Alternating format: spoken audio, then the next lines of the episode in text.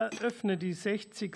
Sitzung des Ausschusses für Umwelt, Naturschutz, nukleare Sicherheit und Verbraucherschutz. Wir befassen uns in der heutigen öffentlichen Anhörung mit dem Antrag der Fraktion der CDU-CSU, Auswirkungen der EU-Verpackungsverordnung beachten, mit bürokratiearmen, kosteneffizienten und innovativen Regeln mehr Ressourceneffizienz erreichen auf der Bundestagsdrucksache 2088 59. Ich begrüße alle Teilnehmerinnen und Teilnehmer dieser öffentlichen Anhörung hier im Saal und über Webex. An meiner Seite begrüße ich die parlamentarische Staatssekretärin im BMUV, Dr.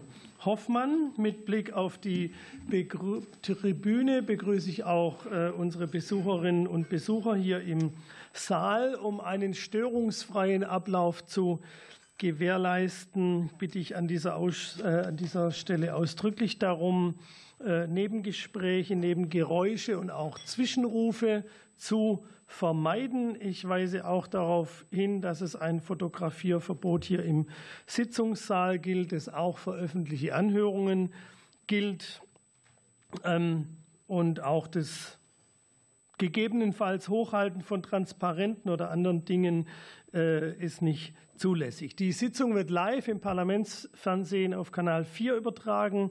Kameras sind heute im Saal, aber nicht die auf den Stativen, sondern wir haben hier in der Mitte äh, eines, das gesteuert ist über die Tischmikrofone. Deshalb äh, bitte ich Sie darauf zu achten, dass die Tischmikrofone auch wirklich ausgeschaltet sind, wenn sie nicht sprechen.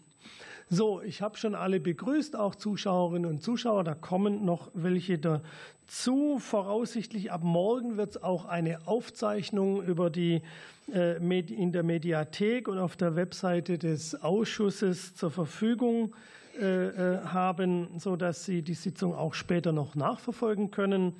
Der Abgeordnete Michael Tews von der SPD-Fraktion hat angekündigt, heute über WebEx an dieser Anhörung teilzunehmen. Die Obleute haben diesem Wunsch entsprochen. Ganz besonders möchte ich nun unsere neuen Sachverständigen äh, begrüßen. Auch Sie darf ich darauf hinweisen, dass Sie bitte darauf achten, dass Ihre Tischmikrofone nur dann eingeschaltet sind, wenn Sie sie brauchen und wenn Sie das Wort haben.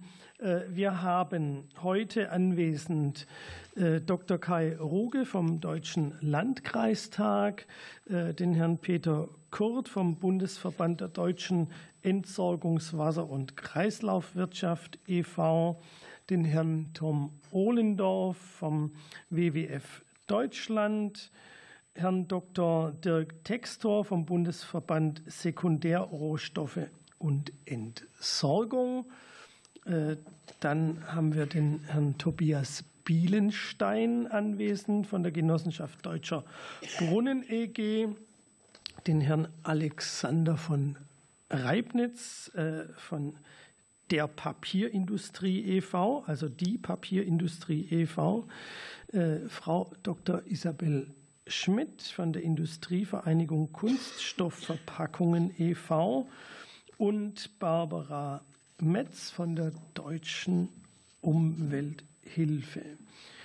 So, genau, jetzt habe ich nur den Herrn Ohlen. Moment, und dann haben wir noch den Dr. Oehlmann da sitzen. Den habe ich nicht auf meiner, doch da. Meine Liste hat hier geendet. Der Herr Dr. Klaas Oehlmann vom Bundesverband der Deutschen Industrie e.V.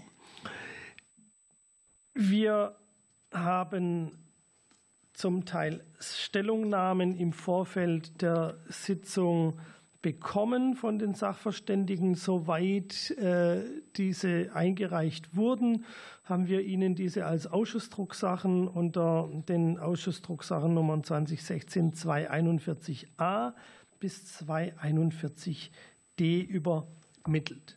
Zum Ablauf folgendes. Äh, von der Sitzung soll ein Wortprotokoll angefertigt werden. Ich sehe da keinen Widerspruch. Dann haben wir das so beschlossen. Einen Transparenzhinweis äh, werde ich auch noch geben. Der Sachverständige Dirk Textor, Dr. Textor, äh, hat dem Sekretariat im Vorfeld mitgeteilt, dass er Mitgründer einer GmbH ist, die sich im zu die sich in Zukunft im Themenfeld Flexibilisierung des Rezyklateinsatzes betätigen sollen. Damit ist der Transparenz Genüge getan. Äh, ich darf jetzt die Sachverständigen dann zunächst um ein kurzes einleitendes Statement, äh, a drei Minuten bitten. Danach werden wir in die äh, Diskussionsrunden einsteigen. Jede, äh, in jeder Runde erhält jede der fünf Fraktionen insgesamt fünf Minuten, äh, die dann jeweils für Fragen und Antworten gelten, Antworten unserer Sachverständigen. Deshalb darf ich die Kolleginnen und Kollegen wie immer darauf hinweisen und darum bitten, zunächst den Namen der des oder der Sachverständigen zu nennen, ähm, die gemeint sind, dann äh, klappt es besser, sich gleich darauf einzurichten und auf die Zeit zu achten. Dann sehen Sie auch genau, wie viele Sekunden Ihnen noch übrig bleiben für die Antwort. Äh, liegt dann jeweils im Ermessen der Fragesteller. Ich hoffe, dass wir drei Diskussionsrunden äh, tatsächlich auch schaffen. Je nach Verlauf werden wir bisschen rechnen und dann gegebenenfalls die dritte Runde etwas einkürzen müssen. Die vorgesehene Reihenfolge der Rednerinnen und Redner bzw. der Sachverständigen entspricht der Reihenfolge, wie ich sie vorgestellt habe. Und deshalb kommen wir jetzt zu den Sachverständigen als Orientierung. Sie haben hier oben am Würfel eine Uhr mitlaufen, drei Minuten. Ähm, Wenn es rot wird, ist die Zeit schon um gewesen. Äh, so, wir, wir äh, beginnen mit Dr. Ruge vom Deutschen Landkreistag. Herr Ruge. Ja, sehr geehrter Herr Vorsitzender, sehr geehrte Damen und Herren Abgeordnete, sehr geehrte Damen und Herren, herzlichen Dank für die Einladung zu dieser Anhörung. Städte, Landkreise und Gemeinden sind in vielfältiger Weise von dem Verordnungsentwurf betroffen. Wir sind öffentlich-rechtliche Entsorgungsträger im Bereich der Städte und der Landkreise. Wir sind Betreiber von Wertstoffhöfen. Wir haben eigene Abfallwirtschaftsunternehmen, sind im Bereich der thermischen Abfallverwertung und der Kompostierung unter anderem tätig. Die Verordnung zielt aus unserer Sicht in die richtige Richtung. Sie stärkt Kreislaufwirtschaft und Abfallvermeidung. In Deutschland haben wir da nach wie vor viel zu tun. Wir haben mit 237 Kilogramm pro Kopf das zweithöchste Pro-Kopf-Aufkommen an Verpackungsmüll in der EU. Weiter ansteigend. Insofern zielt die Verordnung in die richtige Richtung. Wir haben drei kritische Anmerkungen im Vorfeld. Die generalklauselartige Gebrauchmachung von der Binnenmarktklausel halten wir für verfehlt angesichts des Prinzips der begrenzten Einzelermächtigung auf europäischer Ebene. Irgendwie ist dann alles immer Binnenmarkt. Zweitens, das Rechtsinstrument der Verordnung schränkt nationale Gestaltungsspielräume ein. Wir halten angesichts dessen auch die Hinweise in dem Antrag der Unionsfraktion in den Ziffern 11 und 12 für richtig. Die zahlreichen mit dem Verordnungsinstrument verbundenen Ermächtigungen für delegierende Rechtsakte schließen Akteure, Beteiligte, unter anderem die Kommunen aus und überlassen der Kommission die Rechtsetzung. Das muss besser werden. Und wir hätten uns kritische Anmerkung eine etwas frühere Einbeziehung auch des, durch den Bund gewünscht. Wir haben vielfältige bürokratische Belastungen, die werden in dem Antrag der Union auf die Unternehmen bezogen. Sie gelten aber auch für die öffentlich-rechtlichen Entsorgungsträger als maßgeblich zuständige Vollzugsbehörden. Und wir brauchen angesichts dessen aktuell keine nationalen Rechtsetzungsakte. Auch das wird im Antrag angesprochen, weil die Kommission mit Blick auf diese Verordnung angekündigt hat, nationale Rechtsetzung mit einer zwölfmonatigen Stillhaltefrist zu versehen. In der Sache ist der Ansatz bereits ausgeäußert, Abfallvermeidung richtig. Zwei Punkte möchte ich inhaltlich betonen. Angesichts dessen, dass der Antrag der Unionsfraktion in den Ziffern zwei bis fünf auf Mehrweg- und Wiederverwendungsquoten abzielt, teilen wir die diesbezüglichen Hinweise, dass statische, formale Quoten aus unserer Sicht nicht angebracht sind. Wir wissen, dass im Bereich von Transportverpackungen, wir wissen, dass bei recycelfähigen Einwegverpackungen die Ökobilanz, die Lebenszyklusbetrachtung eventuell auch günstiger sein kann. Insofern wünschen wir uns da die im Antrag auch geäußerten Flexibilisierungen in den Ziffern 2 und 5 mit Blick auf kompostierbare Verpackungen, das ist Paragraph 8 der Verordnung, wünschen wir uns, dass die Trennung zwischen echten Biomüll und Bioabfall und Kunststoffen, wie wir sie national derzeit noch sehen, aufrechterhalten wird. Kompostierbarer Plastik ist kein guter Plastik. Wir haben weiterhin Reste im Bereich des Bioabfalls. Wir haben bei der Verrottung Prozesse, die auf diese Weise nicht optimal laufen. Und wir haben Mikroplastikprobleme im Kompost. An dieser Stelle wünschen wir uns eine Ergänzung des Antrags und eine Regulierung auf europäischer Ebene, die das berücksichtigt. Herzlichen Dank. Dankeschön, Herr Dr. Ruge. Und der nächste ist der Herr Kurt. Bitte schön. Herr Vorsitzender, vielen Dank. Meine Damen und Herren Abgeordnete, ich nehme Bezug zunächst auf die schriftliche Stellungnahme, die Ihnen vorliegt, und würde sie gerne um einige Punkte ergänzen. Ähm, zum einen, seit gestern liegen die von Eurostat vermuteten Zahlen zur Verpackungsabfallsituation in Europa vor. Da sieht Deutschland nicht gut aus, was allerdings auch eine Folge davon ist, dass wir in Deutschland eben Verpackungen sehr gut getrennt sammeln und eine Transparenz über die Mengen haben, was nicht in jedem europäischen Mitgliedstaat gegeben ist. Das vorausgeschickt. Die Verordnung ähm, das hat äh, Herr Dr. Ruge schon gesagt, hat allein als alleinige Rechtsgrundlage den Binnenmarkt. Das bedeutet, abweichende Regelungen sind nur dann möglich, wo das in den Artikeln vorgesehen ist. Das ist bei den relevanten Artikeln für uns, Definitionen etc. nicht der Fall. Äh, von daher ist es insbesondere wichtig, dass die Bundesregierung sich am 18. Dezember, wenn es um die Positionierung des Rates geht, äh, hier in dem Sinne auch aktiv einbringt, um die Punkte zu erreichen, die für uns wichtig sind. Und da möchte ich zunächst abstellen auf die Situation, die wir im mechanischen Recycling heute haben in Deutschland. Wir haben etwas mehr als 30 Prozent der Kunststoffrecycler, die bekunden, dass die wirtschaftliche Lage schlecht ist. Wir haben 40 Prozent, die erwarten, dass sie in den nächsten anderthalb bis zwei Jahren keineswegs besser wird. Das heißt, die Situation des mechanischen Recycling ist wirklich schlecht in Deutschland und sie muss mit Nachdruck gestärkt werden. Wenn alles im Wesentlichen so bleibt, wie es ist, kommen wir von den unbefriedigenden Zahlen und von den unbefriedigenden Marktverhältnissen nicht weg. Deswegen brauchen wir ein Zusammenspiel von europäischer und nationaler Regelung, die das mechanische Recycling stärkt. Wir brauchen die Instrumente, die ähm, wichtig sind, insbesondere das Design ausgerichtet am mechanischen Recycling und nicht an anderen Behandlungsformen. Hier ist äh, die bisherige Formulierung mit dem Bekenntnis zum Material Recycling ein wenig offen. Was das bedeutet, das wäre ein wichtiger Punkt für den Rat. Die Frage der Mindesteinsatzquoten im Kunststoffbereich gehen was den Verordnungsvorschlag angeht, in die richtige Richtung. Man muss nur aufpassen, dass sie auch klar durchgehalten werden und nicht verwässert werden. Und diese Verwässerungsmöglichkeiten äh, sind an mehrerer Stelle in den Diskussionen der letzten Monate angeklungen. Ob das nun Rezyklatimporte aus Asien sind, ob das biobasierte Kunststoffe sind, die Italien gerne als Rezyklat angerechnet haben will. Das alles sind Punkte, denen es zu begegnen gilt. Die Verordnung muss genutzt werden als Stärkung des mechanischen Recycling. Da appellieren wir mit Nachdruck an die Bundesregierung, sich hier auch zu verhalten. Vielen Dank. Dankeschön, Herr Kurt. Und für den WWF der Herr Tom Ohlendorf. Bitte schön. Vielen Dank. Sehr geehrter Herr Vorsitzender, sehr geehrte Damen und Herren Abgeordnete, ähm, vielleicht vorab, äh, Verpackungen sind allgegenwärtig, haben viele nützliche und notwendige Funktionen und erfüllen oftmals einen erforderlichen Zweck. Unser Umgang mit Verpackungen ist aber aus verschiedenen Gründen momentan nicht nachhaltig. Wir gebrauchen zu viele Verpackungen, wir verursachen zu viele Verpackungsabfälle und wir verwerten zu wenig Materialien auf hochgradigem Niveau. Insgesamt trägt unser Verpackungsverbrauch damit massiv zu Klima-, Biodiversitäts- und Ressourcenkrise bei.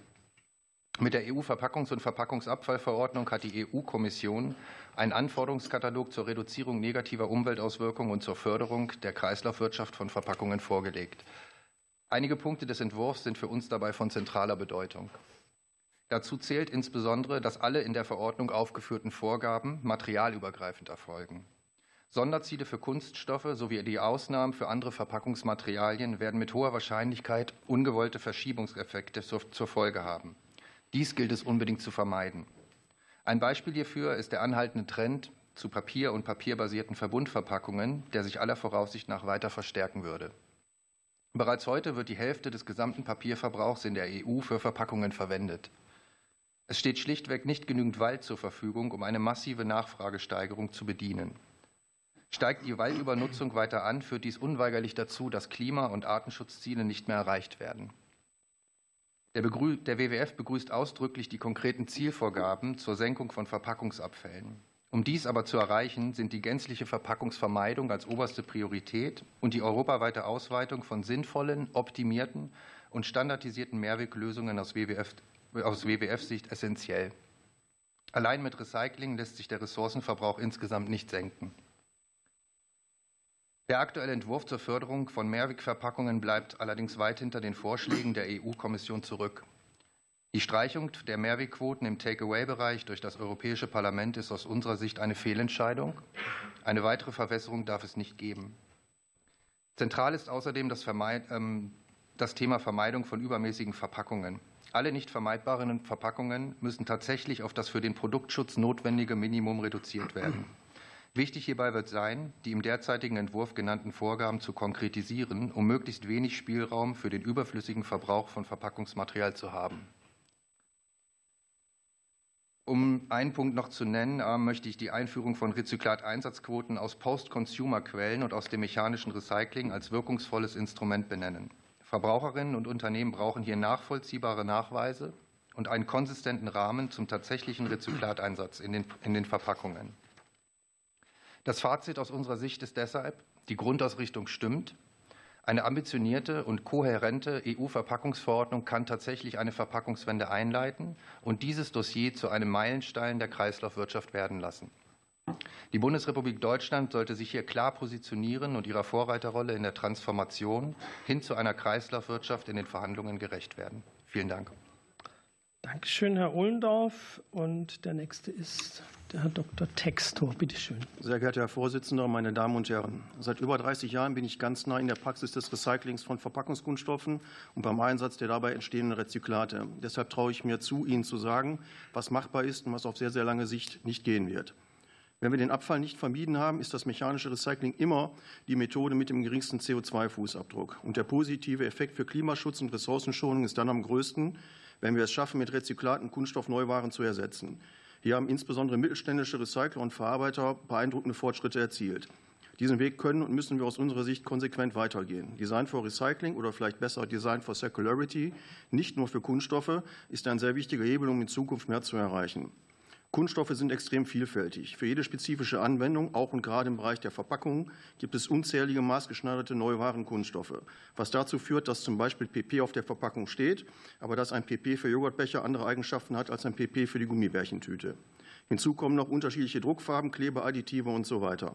Wir schaffen es dennoch bei den Kunststoffen in unserem LVP-Sammelsystem, das formstabile PP und PE sowie einen sehr hohen Anteil von großen PE-Folien und in zunehmendem Maße auch PP-Folien in ein hochwertiges Recycling zu bringen und damit Neuwaren zu substituieren.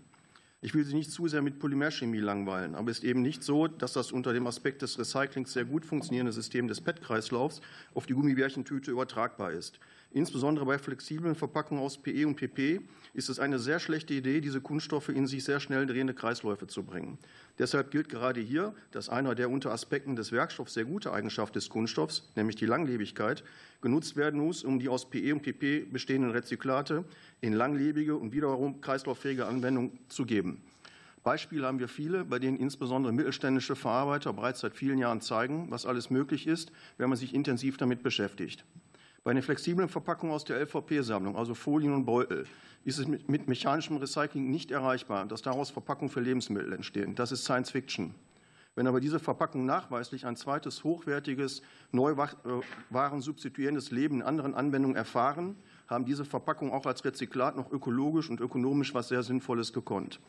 Deshalb brauchen wir einen Mechanismus, wie im Antrag der CDU-CSU unter Punkt 6 beschrieben. Hier gibt es aus Sicht der im BVSE organisierten, vor allem mittelständischen Recycler die volle Unterstützung. Wir bitten um Prüfung dieses Modells. Eine abschließende Bemerkung bei den in Europa etablierten Überwachungs- und Auditsystemen für das mechanische Recycling, die wir hier in Deutschland seit über 30 Jahren und immer wieder verbessert haben und deren Ergebnisse von der zentralen Stelle Verpackungsregister erst kürzlich veröffentlicht wurden, schaffen wir ein sehr hohes Maß an Transparenz, wie unsere Verpackungsabfälle recycelt werden. Dieses hohe Maß an Transparenz brauchen wir unbedingt auch in Zukunft für das mechanische und das chemische Recycling. Also auch in diesem Punkt ein gleiches Level Playing Field. Das wird unerlässlich sein, um zu verhindern, dass wir vom Weltmarkt mit sogenannten Rezyklaten versorgt werden. Deshalb ist zum Schutz unserer Recyclingindustrie, auch und gerade für die sich im Aufbau befindliche chemische Recyclingindustrie, die Transparenz und lückenlose Rückverfolgbarkeit unabdingbar. Vielen Dank.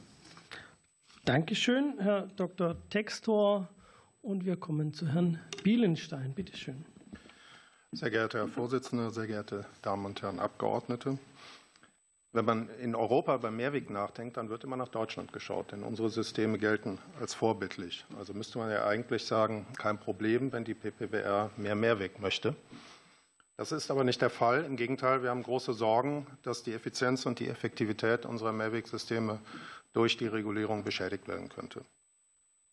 Im Kern geht es um zwei Bereiche. Das eine ist die Angebotspflicht für Mehrwegverpackungen im Getränkebereich. Ähm, wir rechnen damit, in einem Markt, wie wir ihn haben, wo es relativ reife Systeme mit zum Teil hohen Quoten gibt, wird sich das Angebot einfach verschieben.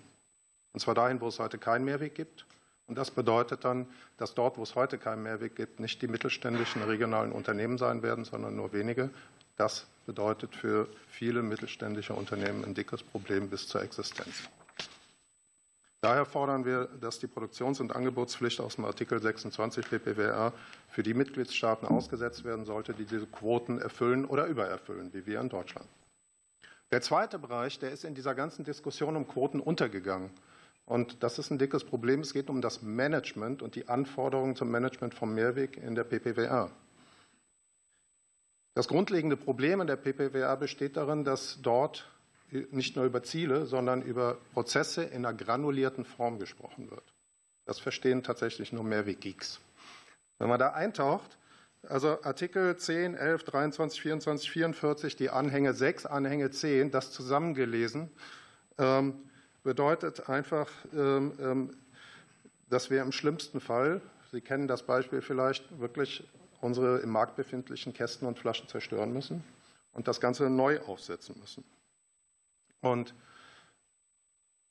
zum anderen Teil können wir unsere Systeme einfach nicht effektiv und effizient mehr managen, weil wir Vorgaben haben, die so fern der Realität sind, dass es keinen Sinn macht. Es kostet einfach Geld und das haben wir nicht.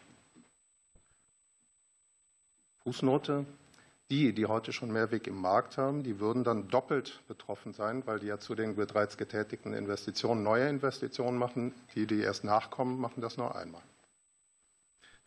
Es ist keine leichte Materie und ähm, wir bitten Sie aber doch eindringlich, ähm, sich das anzuschauen und sich dafür einzusetzen, dass wir hier eine einfachere Regulierung bekommen, die die Ziele, die wir für gut halten, beachtet und in der Umsetzung mehr Flexibilität erlaubt. Denn Mehrweg ist vielfältig. Es geht nicht nur um die Getränke, es geht um alle Mehrwegsysteme, es geht um innovative Start-ups in ganz Europa. Und deswegen kann ich auch sagen, am Schluss, das ist nicht einfach eine Meinung der GdB. Hinter uns stehen alle Verbände der Getränkeindustrie, die europäischen Mehrwegverbände, die deutschen Mehrwegverbände, die europäischen Verbände auf der nationalen Ebene. Wir sehen alle gemeinsam dieses Problem und appellieren deswegen an die Bundesregierung, sich darum zu kümmern, dass das besser wird in der PPWR. Vielen Dank. Dankeschön, Herr Bielenstein. Und wir fahren fort mit Herrn von Reibnitz. Bitte schön. Sehr geehrter Herr Vorsitzender, sehr geehrte Damen und Herren Abgeordnete. Die deutsche Papierindustrie mit allen vor- und nachgelagerten Wertschöpfungsstufen beschäftigt über 520.000 Mitarbeiterinnen und Mitarbeiter, vor allem im ländlichen Raum. Die Branche besteht aus mehr als 100 überwiegend mittelständischen und familiengeführten Unternehmen. Wir begrüßen dass die EU-Kommission mit dem Vorschlag für eine EU-Verpackungsverordnung den regulatorischen Flickenteppich in den Mitgliedstaaten vereinheitlichen will. Dennoch besteht an einigen Stellen noch erheblicher Nachbesserungsbedarf. Lassen Sie mich aus Sicht der Papierindustrie drei entscheidende Punkte hervorheben.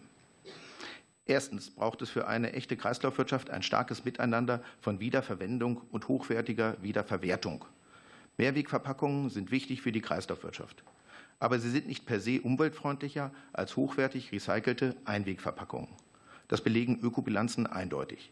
Deshalb begrüßen wir, dass die EU-Kommission Kartonverpackungen in einigen zentralen Bereichen von den geplanten Mehrwegquoten ausgenommen hat. Das EU-Parlament hat aus unserer Sicht zudem wichtige materialunabhängige Ausnahmeregelungen vorgeschlagen, wenn beispielsweise besonders hohe Sammlungs- und Recyclingquoten erreicht werden oder Ökobilanzen belegen, dass Mehrwegverpackungen nicht die ökologisch sinnvollste Lösung sind. Verpackungen aus Papier, Pappe und Karton werden in Deutschland zu 85,1 Prozent recycelt. Papierfasern können mindestens 20 Mal wiederverwendet werden. Die Altpapiereinsatzquote liegt bei 79 Prozent. Diese ökologischen Erfolge der Kreislaufwirtschaft müssen unbedingt berücksichtigt werden. Mehrwegverpackungen sollten nur dort gefördert werden, wo sie ökologische Vorteile generieren. Wir möchten den Bundestag daher bitten, sich gegenüber der Bundesregierung für den Schutz unserer etablierten, hervorragend funktionierenden Kreisläufe einzusetzen und den Empfehlungen des EU-Parlaments zu den Ausnahmeregelungen zu folgen. Zweitens sind unbedingt hohe Umweltstandards statt pauschaler Verpackungsverbote festzulegen. Es muss klar sein, wie eine Verpackung gestaltet werden darf, damit sie recyclingfähig ist und möglichst geringe Umweltwirkungen erzielt. Wenig sinnvoll sind aber pauschale Verpackungsverbote. Industrie und Handel wissen genau, welche Verpackung für welchen Zweck besonders gut geeignet ist, um beispielsweise der Verschwendung von Lebensmitteln vorzubeugen und die Gesundheit von Verbraucherinnen und Verbrauchern zu schützen. Erfreulicherweise hat das EU-Parlament dies anerkannt und schlägt vor, die von der EU-Kommission vorgeschlagenen Verpackungsverbote deutlich einzuschränken. Das sollte durch die Bundesregierung so auch im Rat hervorgehoben werden. Drittens möchte die EU-Kommission mit ihrem Vorschlag den Binnenmarkt stärken. Dafür ist entscheidend, dass die neuen Regelungen in allen Mitgliedstaaten gleichermaßen gelten. Nur eine weitgehende Harmonisierung macht die europäische Kreislaufwirtschaft fit für die Zukunft. Daher bitten wir den Bundestag darum, sich gegenüber der Bundesregierung für eine einheitliche europäische Regelung einzusetzen und auf nationale Alleingänge zu verzichten. Zusammenfassend möchte ich sagen, aus unserer Sicht hat das EU-Parlament den Vorschlag der EU-Kommission an entscheidenden Stellen verbessert. Es wäre wünschenswert, wenn sich die Bundesregierung diesen Vorschlägen anschließen und für eine verhältnismäßige Regulierung eintreten würde. Herzlichen Dank. Dankeschön, Herr von Reibnitz. Und damit gebe ich das Wort an die Frau Dr. Schmidt. Bitte schön. Sehr geehrter Herr Vorsitzender, sehr geehrte Damen und Herren Abgeordnete, ich vertrete hier mehrere hundert mittelständische Verpackungshersteller in Deutschland, die die Ziele des Green Deals, nämlich Klimaschutz und Kreislaufwirtschaft, sehr begrüßen und als Chance für eine nachhaltige Transformation des Verpackungsmarkts sehen. Sie wissen auch um die Stärken des Kunststoffs gerade bei dem wichtigen Ziel der Vermeidung. Ich bin aber in großer Sorge, weil die EU-Verpackungsverordnung zunehmend die umweltpolitischen Ziele aus dem Blick verliert und riskiert, zu einem Akt der Symbolpolitik gegen Kunststoffverpackungen zu werden und dazu noch zu einem kaum vollzugsfähigen Bürokratiemonster. Unmittelbar vor der bevorstehenden Abstimmung der Mitgliedstaaten im Rat möchte ich daher gerne drei Punkte adressieren. Viele der Mehrwegvorgaben und Verbote sind nicht materialneutral. Es gibt ähm, Mehrwegvorgaben, die nur für Kisten gelten, wenn diese aus Kunststoff sind. Oder es gibt Ausnahmen äh, für andere Materialien, insbesondere Wellpappe. Auch bei den Verboten haben wir viel Materialbezug. Zum Beispiel sollen Umverpackungen um Dosen oder Flaschen nur dann verboten werden, wenn sie aus Kunststoff bestehen, nicht aber wenn sie aus anderen Materialien bestehen, ungeachtet der Recyclingfähigkeit des Rezyklatgehaltes, des Carbon Footprints oder anderer Umweltaspekte. Der Rat will diese ähm, spezifischen, kunststoffspezifischen Regelungen noch weiter ausbauen, zum Beispiel beim ähm, Vorortverzehr in der Gastronomie soll es ein Aufweichen ähm, des Verbots von Einwegverpackungen geben, aber nur, wenn diese nicht aus Kunststoff sind. Und so weiter fort. Solche materialbezogenen Sonderregeln sind ein umweltpolitischer Irrweg. Kein Material ist per se nachhaltig.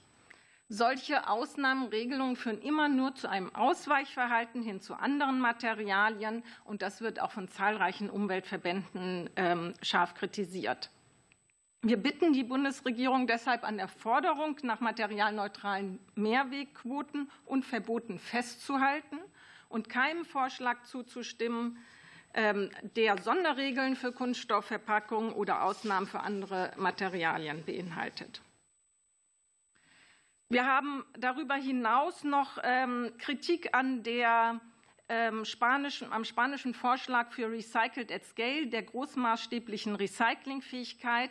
Unternehmen ähm, können diese Vorgaben nicht erfüllen, weil äh, die Mitgliedstaaten die Kontrolle über die flächendeckende getrennte Sammlung und die Recyclingquoten haben.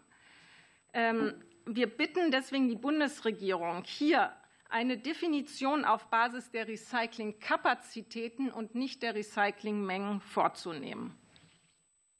Ich danke Ihnen. Danke schön, Frau Dr. Schmidt. Und damit geht das Mikro weiter an die Frau Metz. Bitte schön. Sehr geehrter Herr Vorsitzender, sehr geehrte Damen und Herren Abgeordnete! Das Aufkommen an Verpackungsabfällen in Europa ist so hoch wie nie zuvor. Die Zahlen sind ja gestern veröffentlicht worden. Deutschland trägt dabei eine ganz besondere Verantwortung. Wir haben das zweithöchste Verpackungsmüllaufkommen in der EU mit 237 Kilogramm pro Kopf und pro Jahr. Und der Trend zeigt nach oben. Er wurde in keinster Weise irgendwie umgekehrt. Und gleichzeitig stagnieren die EU-Recyclingquoten seit 2010. Der Frühwarnbericht der EU-Kommission zeigt, 19 Mitgliedstaaten werden Schwierigkeiten haben, das Ziel von 50 Prozent Recycling von Kunststoffverpackungen im Jahr 2025 zu erreichen. Und das heißt, in der Folge, wir können uns nicht aus dieser Verpackungskrise raus recyceln. Das hat nicht funktioniert. Wir brauchen Mehrweganwendungen und zwar nicht nur in den Getränken, sondern in allen möglichen anderen Bereichen. Nur damit können wir Abfall vermeiden. Ähm, und deswegen ist es natürlich folgerichtig, dass die EU-Kommission erstmals Vorgaben zur Abfallvermeidung und zur Einführung umweltfreundlicher Mehrwegsysteme gemacht hat. Seitdem muss man allerdings sagen, erleben wir einen nie äh, dagewesenen Lobbydruck von großen einwegorientierten Unternehmen, diese Vorgaben abzuschwächen. Umso wichtiger ist es, dass sich Deutschland in den Verhandlungen im EU-Ministerrat klar für verbindliche Mehrwegquoten ohne Ausnahmen für Einwegverpackungen positioniert. Die Klarheit äh, fehlt uns ehrlich gesagt im Moment noch. Ausnahmeregelungen von den Mehrwegquoten, wie sie vom EU-Parlament beschlossen worden sind, lehnen wir strikt ab. Das Parlament sieht ja vor, dass Einwegverpackungen von den EU-Mehrwegquoten auszunehmen sind, wenn die entweder zu 85 Prozent getrennt gesammelt oder recycelt werden oder eben auch eine Ökobilanz oder Lebenszyklusanalyse vorgelegt werden können. Das sehen wir hochproblematisch an. Unserer Einschätzung nach bedeuten diese Regelungen das Aus für den Ausbau EU-weiter Mehrwegsysteme. Ich möchte auch noch mal auf die ähm, Abfallhierarchie hinweisen. Die Abfallhierarchie sagt ganz klar, Abfallvermeidung und Wiederverwendung als erste beide Stufen vor dem Recycling. Klar ist, diese Ausnahmeregelungen bedrohen das deutsche Mehrwegsystem für Getränke massiv. Immerhin ist es das größte weltweit. Ähm, außerdem brauchen wir verbindliche Ziele, nicht nur das 2030-Ziel, sondern auch ein verbindliches 2040-Ziel. Es reicht nicht, 2032 zu evaluieren und dann festzulegen, das schafft nicht ausreichend Planungssicherheit. Für weniger Verpackungsmüll hat sich äh, die Kommission zudem angeschaut, wo Verpackungen überflüssig sind und der Nutzung eingeschränkt werden kann. Bei dem Vorortverzehr in Restaurants und Cafés von wiederverwendbarem Geschirr zu essen, sollte eigentlich eine Selbstverständlichkeit sein. Frankreich hat das bereits entsprechend geregelt. Man darf eben vor Ort nur aus mehr Mehrweggeschirr ähm, essen und trinken. Im Eckpunktepapier der Novellierung des Verpackungsgesetzes hier in Deutschland ist ein Verbot für Einwegverpackungen beim Vorortverzehr ja mit vorgesehen. Deutschland sollte deswegen konsistent handeln und sich auch in der PPWR für ein umfassendes Einwegverbot beim Vorortverzehr ohne Ausnahmeregelungen einsetzen. Fazit ist, äh, wenn die PPWR weiter abgeschwächt wird, sind wir weit davon entfernt, das gewaltige Verpackungsmüllproblem in Europa zu lösen. Und daher bitten wir und fordern auch die Bundesregierung auf, sich progressiv für ambitionierte Abfallvermeidungs- und Mehrwegvorgaben in der PPWR einzusetzen. Danke.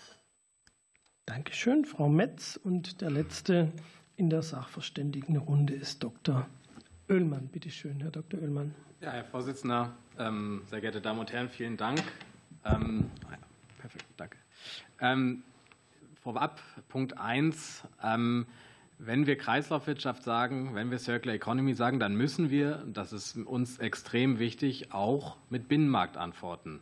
Es hilft alles nichts. Wenn wir wollen, dass Kreislaufwirtschaft Wertschöpfungsmodell für Europa wird, und das äh, erlebe ich äh, in vielen Reden, dass wir das wollen, dann müssen wir einheitliche Regeln für bestimmte Prozesse im Binnenmarkt haben. Wir haben 30 Jahre Verpackungsrichtlinie hinter uns und 27 in Teilen schöne Inseln erzeugt. Das ist gut, äh, vielleicht auch lokal wirklich funktionierend. Aber für bestimmte Dinge werden wir jetzt, wo wir nicht nur bei Verpackungen ja dieses Thema Kreislaufwirtschaft als Wertschöpfungsmodell haben wollen, gehen müssen. Ich mache zwei Beispiele bei diesem Punkt. Das Thema Design for Recycling. In Deutschland haben wir da Erfahrungen mit seit vier Jahren. Wir haben über die zentrale Stelle Kriterien unter Berücksichtigung der Stakeholder entwickelt. Das für Europa als Referenz zu nehmen und zu sagen, wir brauchen ein europäisches Verständnis von Recyclingfähigkeit, weil wir ja skalieren wollen über Grenzen hinweg, was Kreisläufe angeht, das ist extrem wichtig. Und ich glaube, da praxistaugliche und vollziehbare Regeln zu schaffen, das ist extrem wichtig für den Kreislauf von Verpackungen materialübergreifend. Zweiter Punkt. Wir haben Produktkennzeichnungen an Verpackungen, die äh, über Grenzen hinweg nicht funktionieren. Wir brauchen dringend Labels, die über äh, Landesgrenzen in der Europäischen Union vereinheitlicht werden. Man kann es schlechterdings teilweise nicht erklären, warum dieser Binnenmarkt, obwohl schon in der Verpackungsrichtlinie angelegt, nicht funktioniert, was die Kennzeichnung angeht. Punkt ist, Verpackungen werden Abfälle, relativ schnell sogar. Sie sind davor aber Produkte und dafür brauchen wir vor allem Binnenmarktregeln. Zweiter Punkt, den ich gerne machen möchte, und der ist nach äh, den sehr wichtigen Betrachtungen von Verpackungen für Konsumentinnen äh, uns besonders wichtig, weil er immer untergeht. Seit einem Jahr geht dieser Punkt unter, und das ist der Punkt industrielle gewerbliche Verpackungen. Die Kommission hat vorgeschlagen, dass 100 Prozent der Verpackungen, die zwischen Unternehmensstandorten transportiert werden, wiederverwendbar sein sollen. Ich frage mich, wer sich das überlegt hat. Es gibt kein Impact Assessment dazu und die Auswirkungen sind völlig unklar. Ich kann gerne ein paar skizzieren. Mehr Leertransporte, mehr Verkehr, mehr Wassereinsatz bei Waschsystemen, bei Waschanlagen, äh, reißende Lieferketten aufgrund des äh, erhöhten Transportaufkommens und Zeitverzugs, ganz zu schweigen von den Auswirkungen auf den internationalen Handel. Das ist Artikel 26 Absatz 12 und 13. Und ich habe gestern gesehen, dass der Rat immer noch an der Position festhält, diese 100 Prozent zu halten. Und das, das, kann man ja auch alles beschließen und dann gilt das anderthalb Jahre später und dann werden wir uns wundern, wie die Lieferketten wieder reißen. Ich kann deshalb nur daran appellieren, für industrielle und gewerbliche Verpackungen, äh, die in einem Exportland in der Mitte Europas essentiell sind, wir sind Exportland, wir sind Industrieland zum Glück und wir sind Transportland, da sich für praxisgerechte Regelungen einzusetzen. Dritter Punkt, das ganze Thema. Sie müssten dann auch ja, zum Ende kommen. 30 Sekunden. Ähm, die Erfahrungen Ein äh, der, der Einweg-Kunststoffrichtlinie haben uns gelehrt, was passiert, wenn man im Detail des Details Regelungen macht und dann die armen, äh, unsere armen Verwaltung damit belastet, da gute Umsetzungsideen zu führen. Ich bitte wirklich darum, sich dafür einzusetzen, an der ökologischen Performance Regeln zu schaffen, die verständlich und vollziehbar sind. Danke. Dankeschön, Herr Dr. Oehlmann. Und damit treten wir ein in die Diskussionsrunde mit den Berichterstattern. Und als erster Berichterstatter hat das Wort für die SPD-Fraktion der Kollege Michael Tews, der uns per Webex zugeschaltet ist. Bitte schön. Genau. Danke, Herr Vorsitzender. Ich hoffe, ich bin zu hören. Ähm, meine ja, Frage geht einmal an Herrn Kurt und an Herrn Textor. Und zwar, äh, wie sollten aus Ihrer Sicht die Vorgaben zur Recyclingfähigkeit geregelt werden? Und äh, wir reden ja sehr viel über äh, Rezyklat, Mindesteinsatzquoten. Jetzt gibt es diesen Vorschlag von der CDU, das durch Kredit- und Gutschriftensysteme zu ersetzen. Was halten Sie davon? Herr Kurt. Vielen Dank, ähm, Herr Abgeordneter. Meine Damen und Herren, wir lehnen die Überlegungen ab, den Einsatz von Rezyklaten durch ähm, ja, Zertifizierungen, äh, Kreditierungen etc. zu verwässern. Das, was wir brauchen, ist ein Signal für die Kunststoffrecycling-Szene, die mechanische Kunststoffrecycling-Szene, dass die Quoten, die verabredet sind, auch gelten und dass man sich von denen nicht freikaufen kann, sondern dass auf diese Quoten hinweg Investitionen erfolgen können, Planungssicherheit erfolgt, die Rezyklatmärkte gestärkt werden. Daran fehlt es im Moment. Das ist eben das große Problem, dass die recycelten Mengen aus den Kunststoffanlagen keine Abnehmer, keinen Markt finden. Und wer dieses ändern will, braucht hier Klarheit und Verlässlichkeit. Und deswegen lehnen wir Ausweichmöglichkeiten ab. Danke, Herr Kurt. Herr Dr. Textor. Das äh, hochwertige Recycling äh, ist im äh, Mindeststandard des, der zentralen Stelle Verpackungsregister definiert. Und das bezieht sich darauf, dass man das Rezyklat wieder hochwertig, also Neuwaren substituierend, wieder einsetzen kann. Da steht nicht drin, dass man daraus wieder unbedingt eine Verpackung machen muss, was, wie ich vorhin versucht habe, auch darzustellen, für viele Verpackungen schlichtweg technisch überhaupt nicht möglich ist. Und ich rede noch gar nicht über die Zulassungsthematiken, die damit einhergehen. Es ist technisch nicht machbar. Das habe ich vorhin als Science Fiction bezeichnet. Wenn das äh, dann so ist, wir aber dann eine Rezyklateinsatzquote für Verpackungen dringend fordern, dann ist das ein ganz klares Modell fürs chemische Recycling. Das werkstoffliche Recycling kann da nicht mehr wettbewerbsfähig sein. Dann ist das ein Modell für die chemische Großindustrie und äh, für die Großentsorger, die vor allem im BDE entsorgt sind und kein Modell für den Mittelstand. Deswegen sind wir sehr dringend dafür, diesen Vorschlag der CDU-CSU-Fraktion wenigstens eingehend zu prüfen, ob da nicht doch wirklich was dran ist. Dankeschön, Kollege Tews. Weitere Fragen? Nein, dann Nein. kommen wir, dann kommen wir auch schon zum Kollegen Simon von der Unionsfraktion. Herzlichen Dank, äh, Herr Vorsitzender, werte Kolleginnen und Kollegen, werte Sachverständige. Vielen Dank für die Ausführungen eingangs. Ähm, unser Antrag liegt vor, unnötige Verpackung vermeiden, Wiederverwendung und Recycling stärken. Die EU-Verordnung verfolgt gute Ansätze, allerdings darf dies halt nicht zulasten bereits erfolgreicher Mehrweg- und Einwegsysteme in Deutschland gehen. Meine erste Frage geht an Herrn von Reibnitz.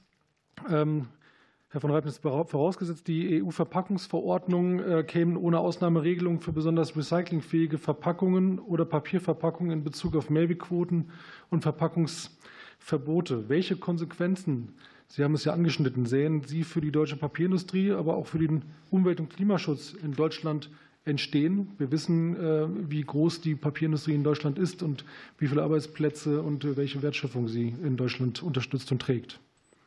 Herr von Reitnitz. Ja, danke. Die Folgen für die deutsche Papierindustrie wären erheblich. Heute sind Verpackungspapiere und Kartons mit knapp 60 Prozent bereits das wichtigste Geschäftsfeld für die papierproduzierenden Unternehmen. Für die papierverarbeitenden Industrien wie Wellpapp oder Fachelschachtelhersteller ist das natürlich noch erheblich größer. Wenn die EU-Verpackungsverordnung nun durch hohe Mehrwertquoten diesen Markt für Papier, Pappe und Kartonverpackungen quasi unzugänglich macht, wäre ein erheblicher Teil der Papierindustrie und ihrer vor- und nachgelagerten Wertschöpfungsindustrien äh, in der Existenz gefährdet. Es gilt insbesondere für das Szenario, in dem ökologische Vorteile von unseren Verpackungen wie die hohen Getrenntsammlungs- und Recyclingquoten nicht durch Ausnahmeregelungen anerkannt werden würden. Soweit zu den wirtschaftlichen Auswirkungen. Auswirkungen auf die Umwelt eine Studie unserer Kollegen von der Wellpappenindustrie hat das untersucht und sie kommen zu dem Einsatz, wenn der Vorschlag so umgesetzt wird, dass es eben deutlich mehr Transportkilometer gibt, weil Mehrweg eben äh, hin und her gefahren werden muss. Es muss 80 äh, Prozent mehr Lagerfläche vorgehalten werden im Handel, in der Industrie, aber auch in den Haushalten und es führt zu deutlich erhöhten Packmittelkosten von 400 Prozent. Jede Sendung würde sich um 2,50 Euro bis 4 Euro verteuern. All diese Auswirkungen entstehen, wenn diese Regelung so wie vorgesehen umgesetzt wird. Sollten es weitere Verschlechterungen für PPK-Verpackungen oder eben keine Ausnahmeregelungen geben, äh, wären die Konsequenzen noch bedeutender. Die Auswirkungen für Umwelt- und Klimaschutz kann sich jeder dann ausmalen. Vielen Dank.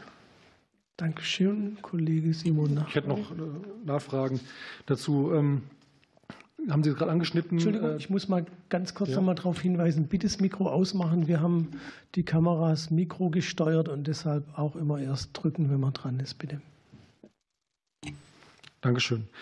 Ähm, Sie haben gerade gesagt, eine Verteuerung 2,50 äh, Euro bis 4 Euro pro Sendung ähm, bei einem solchen, ja, bei dem, was quasi vorliegt, was, was geplant ist. Ähm, sehen Sie das als äh, politisch gewollt an, dass entsprechend dann Sendungen verteuert werden, um entsprechend äh, weniger zu versenden? Und was hätte das zur Folge, auch wirtschaftlich, vor allem wirtschaftlich? Und vielleicht an der zweiten Punkt noch, wie bewerten Sie die bisherige Positionierung der Bundesregierung äh, im Allgemeinen im Hinblick auf die EU-Verpackungsverordnung und aber auch vor allem auf die anstehende Abstimmung im Rat. Herr von Reimnitz. Ja, ob diese Kosten politisch gewollt sind, kann ich äh, nicht beurteilen. Sie werden natürlich Auswirkungen auf das Geschäft haben. Ich meine, woher kommen diese Kosten? Äh, natürlich liegt es darin, dass einmal dass die Mehrwegverpackungen produziert werden müssen. Sie müssen aber dann eben auch leer wieder hin und her transportiert werden. Sie müssen gereinigt werden und sie müssen dann wieder zum Hersteller transportiert werden. All das führt eben zu diesen Verteuerungen. Die Frage ist ähm, die Positionierung der, der Bundesregierung. Die ist für uns ehrlich gesagt im Moment noch unklar. Ähm, ich kann Ihnen nur sagen, die EU-Verpackungsverordnung ist hochkomplex und verlangt eigentlich auch den Input von vielen Experten mit hoher Fachkenntnis.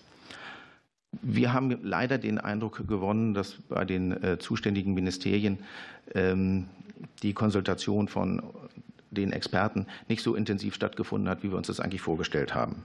Es gab einen Stakeholder-Dialog äh, am Anfang des Verfahrens, seitdem keine weiteren großen Konsultationen. Insgesamt hätten wir uns da mehr von der Bundesregierung erwartet. Denn last but not least, die Papierindustrie in Deutschland ist die größte Papierindustrie in Europa. Und äh, wir würden eigentlich gerne, dass das so bleibt. Wir wissen nicht, ob die Bundesregierung das auch so möchte. Beispiel, zum Beispiel unsere europäischen Partnerverbände verstehen nicht, warum sich die Bundesregierung nicht für die Ausnahmeregelungen für unsere Produkte einsetzt. Danke. Dankeschön, Herr von Reibnitz. Für Bündnis 90 Die Grünen, der Kollege Dr. Gesenhus, bitte schön. Danke, Herr Vorsitzender, und Ihnen allen danke für die Stellungnahmen. Die Zahl 237 Kilo ist jetzt schon mehrfach gefallen. 237 Kilo Verpackungsmüll pro Kopf pro Jahr ist eindeutig zu viel. Da müssen wir runter und vor allem auch, wenn wir uns die Tendenz angucken, seit 2005, wenn wir uns angucken, wie ist die Entwicklung in Deutschland, hat sich äh, die Gesamtmenge Verpackungsmüll um 26 Prozent erhöht. Und äh, das ist auch kein rein deutsches Thema. Wir sind europaweit leider da in der traurigen Spitzengruppe. Ähm, aber es ist auch ein europäisches Thema, weil europaweit hat sich seit 2005 die Gesamtmenge Verpackungsmüll pro Kopf um 19 Prozent erhöht. Also wir müssen tatsächlich bei der Frage Abfallvermeidung ähm, ansetzen. Und jetzt äh, ist ja in der Position des EU-Parlaments es so, dass an verschiedenen äh, Stellen die Mehrwegquoten verwässert äh, worden sind, zum Teil auch ganz gestrichen worden sind. Frau Metz, ich würde Sie gerne fragen, wie sich das auf das Ziel der Abfallvermeidung auswirkt. Frau Metz. Ähm, also Oh, Entschuldigung, jetzt war ich im Falschen. Genau. Ähm, genau, das Ziel der Verpackungsverordnung ist es äh, natürlich, den Verpackungsmarkt in der EU äh, zu harmonisieren und ähm, gleiche Wettbewerbsbedingungen zu schaffen. Und dementsprechend ist es natürlich die Aufgabe der Politik, ähm, für Investitionssicherheit in der Verpackungsindustrie zu sorgen. Jetzt hat man ähm, die, ähm, also die Streichung der 2040 Mehrwegquoten hätte aus unserer Sicht äh, einen gegenteiligen Effekt. Ähm, Unternehmen, die vor der Frage stehen, ob sie eine Abfüllung für Mehrweg- oder Einwegflaschen investieren, die treffen diese Entscheidung ja für die nächsten 10 bis 15 Jahre. Denn genauso lange laufen natürlich ähm, diese Anlagen. Und wenn es jetzt nur 2030 Quoten gibt, äh, die verabschiedet werden und die konkrete Ausgestaltung dann erst 2032 erfolgt für 2040, ähm, dann können, sich, äh, können viele Unternehmen diese Frage schlicht und ergreifend gar nicht beantworten. Und gerade für kleinere und mittlere Unternehmen ist es äh, dann hochgradig problematisch, ähm, denn die haben nicht wie die großen Konzerne mehr Abfüllungslinien, sondern eben nur eine oder zwei. Äh, sprich, entweder Sie machen Mehrweg oder Sie machen halt äh, kein Mehrweg und investieren Sie in Mehrweg und äh, dann fehlen aber die langfristigen Mehrwegförderungen über die Quote, wenn die wegfallen sollte, dann fällt es natürlich schwer, mit den Wettbewerbern und Wettbewerberinnen entsprechend zu konkurrieren, die dann auf Einweg setzen. Ähm, in Deutschland zur Erinnerung wird Mehrweg insbesondere von mittelständischen Unternehmen getragen. Also das sind ungefähr 1800 Unternehmen, äh, um die es da geht. Diese Unternehmen ähm, muss natürlich eine entsprechende notwendige Investitionssicherheit mit verbindlichen Quoten auch äh, gegeben werden. Und das geht natürlich äh, nur im Zusammenspiel aus mittel- und langfristigen Mehrwegquoten. Dankeschön. Noch Nachfragen? Ja, ähm, eine Form der Abschwächung von Mehrwegquoten besteht ja auch in der Forderung, dass äh, durch das Vorliegen von Lebenszyklusalternativen man aus der Mehrwegpflicht äh, rausfällt, beziehungsweise aus der Mehrwegquote rausfällt. Ähm, was halten Sie von diesem Ansatz? Frau Metz. Ausnahmen für Einwegverpackungen über die Vorlage von Ökobilanzen oder eben Lebenszyklusanalysen sind hochgradig problematisch. Äh, um umfangreiche unabhängige wissenschaftliche Literatur hat es seit vielen Jahren auch unterstrichen und immer wieder das Potenzial von Mehrwegsystemen, Abfallmengen zu reduzieren, aber eben auch Energie, Emissionsressourcen und Wasserverbrauch zu senken, äh, dargestellt. Die neuesten vorläufigen Zahlen ähm, der gemeinsamen Forschungsstelle der Europäischen Kommission hat es im Übrigen bestätigt. In dem offenen Brief haben ähm, 58 Expertinnen und Experten für Ökobilanzen zur Vorsicht gemahnt. Vor Ökobilanzen, die von der Verpackungsindustrie in Auftrag gegeben und finanziert werden. Also daraus sollten keine allgemeinen Schlussfolgerungen äh, für den Verpackungssektor gezogen werden. Ähm, Sie betonen außerdem, dass diese Studien häufig irreführend äh, sind und ähm, wissenschaftliche Methoden vermissen lassen. Und die Ansicht unterstützen wir, weil wir gucken uns ja diese Studien dann auch immer entsprechend genau an. Äh, zu diesen zum Beispiel nicht glaubwürdigen Studien zählt aus unserer Sicht diese No Silver Bullet Studie im Auftrag von McDonald's. Ähm, dort äh, fehlt im Übrigen auch der äh, Peer Review, der normalerweise bei wissenschaftlichen Arbeiten natürlich notwendig ist. Ähm, damit hat man sich die Umweltauswirkungen von Einweg- und Mehrwegverpackungen im Takeaway-Bereich angeschaut. Ähm, und nicht nur die Datengrundlage der Studie ist größtenteils intransparent. Es werden auch Dinge angenommen, die äh, nicht nachgewiesen werden können, ähm, zum Beispiel auch nachteilige Annahmen bei Mehrweg zum Wasserverbrauch und Zurücklauf- und Recyclingquoten von ähm, Mehrweg. Entsprechend ist es keine gute Idee, ähm, diese Ausnahmeregelung zu schaffen. Sie schafft eine große Unsicherheit. Jedes Mal, wenn eine Studie rauskommt, muss ich die dann noch mal überprüfen, muss ein Peer Review machen. Man kann sich vorstellen, wie viel Zeit das in Anspruch nimmt. Das ist sicherlich kein handhabbares äh, Vorgehen, um hier auch tatsächlich auf eine Zielgerade zu kommen. Dankeschön. Wir kommen zur FDP-Fraktion. Kollegin Skutelny. Ja, vielen Dank. Ähm, meine Frage richtet sich an den Herrn Oehlmann. Ähm, ich habe gerade gehört, ich bin total schockiert, dass es keine wissenschaftliche Basis für Ökobilanzen gibt. Ich dachte, das Uber hätte klare Rahmenbedingungen gesetzt, wie man Ökobilanzen wissenschaftlich fundiert erstellen kann. Und ich bin völlig schockiert, dass es eine solche wissenschaftlich fundierte Basis nicht gibt, sondern nur tendenziöse Ökobilanzen von äh, einzelnen Industrieunternehmen möglich ist. Deswegen würde mich zunächst einmal vorneweg interessieren, ist es möglich, wissenschaftlich nachvollziehbare, neutrale Ökobilanzen zu erstellen, die die wahren Umweltauswirkungen von äh, bestimmten Verpackungsarten tatsächlich transparent machen können? Die zweite Frage, die schließt sich daran an, ist, ähm, Sie haben vorhin gesagt, dass gerade im industriellen Bereich, aber ich denke mir auch, dass es in vielen anderen Bereichen so ist, dass äh, Mehrweg eben nicht die zwanghaft bessere Alternative ist. Ob Sie das noch ein bisschen ausführen können. Sie sind da sehr schnell drüber gegangen aus Mangel der Zeit. Aber ich glaube, die Frage der Leertransporte CO2-Emissionen ist da doch deutlich virulent, insbesondere wenn es um die Belieferung geht. Also wenn es nicht um einen Handel geht, wo hin und her immer wieder geschickt wird, sondern wenn es um, Belieferung geht, ob Sie das noch etwas ausführen könnten. Dankeschön, Herr Dr. Oehlmann. Ja, vielen Dank. Kurzer Hinweis, ja genau, Sie haben noch drei Minuten und 40 Sekunden. Alles klar. Ähm, zu Frage 1, Ökobilanzen.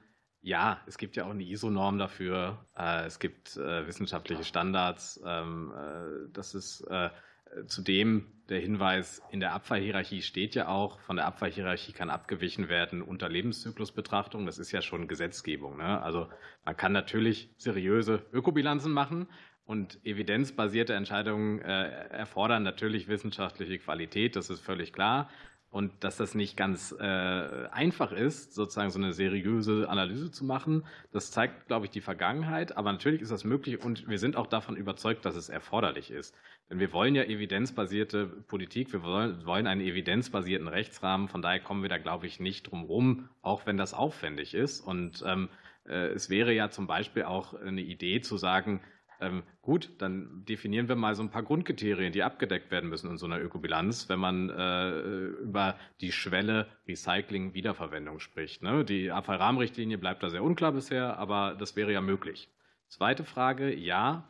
Ähm, wir haben auf, äh, im Gütertransport natürlich äh, ganz unterschiedliche Güter, die von A nach B transportiert werden. Das ist nicht wie der klassische äh, Handel ähm, zwischen Unternehmen. Äh, auch Güter, die einmalig transportiert werden, aber auch verpackt werden müssen. Da ist natürlich eine Wiederverwendung der Verpackung von vornherein gar nicht möglich. Und wenn ich dann 100-Prozent-Quote lese, denke ich mir, wo ist die Realität? Wir haben Fässer, wir haben individuelle Maschinenverpackungen, wir haben, äh, ne, äh, und jetzt komme ich mal zum Abschluss zum hanebüchendsten Punkt bei dieser Regelung, Gefahrgutverpackungen, die zum Teil gar nicht wiederverwendet werden dürfen, weil sie Gefahrgüter verpacken. Da braucht man zumindest mal eine volle Ausnahme. Das geht einfach nicht, äh, schon allein durch internationales Recht. Dankeschön. Kollegin Skudelny. Mhm. Ja, vielen Dank. Ähm, also eine gefühlt bessere Mehrweglösung ist ähm, nicht in jedem Bereich. Mehrweg ist in vielen Bereichen tatsächlich sinnvoll, das glaube ich auch, aber eben nicht in jedem Bereich sinnvoll. Jetzt haben Sie insbesondere von Fässern gesprochen. Ich habe gehört, wir brauchen eine Kreislaufwirtschaft. Meines Wissens gibt es aber in Deutschland eine Regelung, gerade im industriellen Bereich, der halboffenen Kreisläufe. Könnten Sie die noch mal erklären? Weil ich glaube, dass diese Regelung oder diese Praxis auch durch die EU-Verordnung ähm, in Gefahr stünde. Ja, danke. Also das war auch keine Äußerung gegen äh, Mehrweg per se, sondern da, wo Mehrweg äh, äh, gut funktioniert, da passiert das auch zwischen Unternehmen, ne? weil Unternehmen natürlich gucken, wo ist die effizienteste Lösung. Wir haben Branchenlösungen für viele gewerbliche industrielle Verpackungen. Manche sind halt ähm, besser im Recycling aufgehoben, bei manchen gibt es Wiederverwendungsmöglichkeiten. Ähm, aber beim zwischen Standorttransport und zwischen Unternehmenstransport brauchen wir alle Lösungen. Ne? Da gibt es nicht das eine bessere und das andere schlechtere, sodass man sagt, ähm, Abfall muss auch, und das ist ja auch ein Prinzip, eigentlich am nächstgelegensten Ort behandelt werden. Das muss halt auch möglich sein. Und da äh, mit sozusagen den sogenannten halboffenen Kreisläufen zu operieren, wäre, wäre sicherlich sinnvoll. Da braucht man natürlich auch eine Lebenszyklusbetrachtung. Dankeschön. Okay, dann gehen wir weiter zur AfD-Fraktion. Der Herr Blick. Vielen Dank, Herr Vorsitzender. Auch ich möchte den Sachverständigen meinen Dank ausrichten für die Stellungnahmen. Normalerweise würde ich ein Vorwort machen. Allerdings äh, befürchte ich, dass Herr Bielenstein jetzt bei meiner Frage so viel Antwortzeit benötigt, äh, dass ich damit nicht hinkomme. Deswegen schenke ich mir das. Sie sprachen davon, dass Sie befürchten, dass wegen des Verordnungsentwurfs im Markt befindliche Mehrwerksysteme zerstört werden müssten. Jetzt ist das so, dass ja oft der Teufel im Detail steckt. Sie hatten jetzt nicht die Gelegenheit, das auszuführen. Wir als Politiker sind aber dafür verantwortlich, ähm, im Gesetzgebungsverfahren darauf zu achten, dass man funktionierende funktionierenden Mehrwegsystemen dann nicht schadet. Könnten Sie das ausführen? Herr Bielenstein. Mhm, das will ich gerne versuchen. Ähm, ich mache es mal ein Beispiel. Wir haben hier die GDB Perlenflasche, Mehrwegflasche.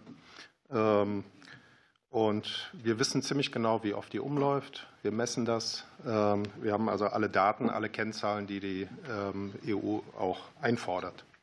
Jetzt wird in der Verordnung im Artikel 11 verlangt, dass wir hier einen fest verbundenen, mit der Flasche fest verbundenen QR-Code anbringen, um das zu messen, was wir per se messen.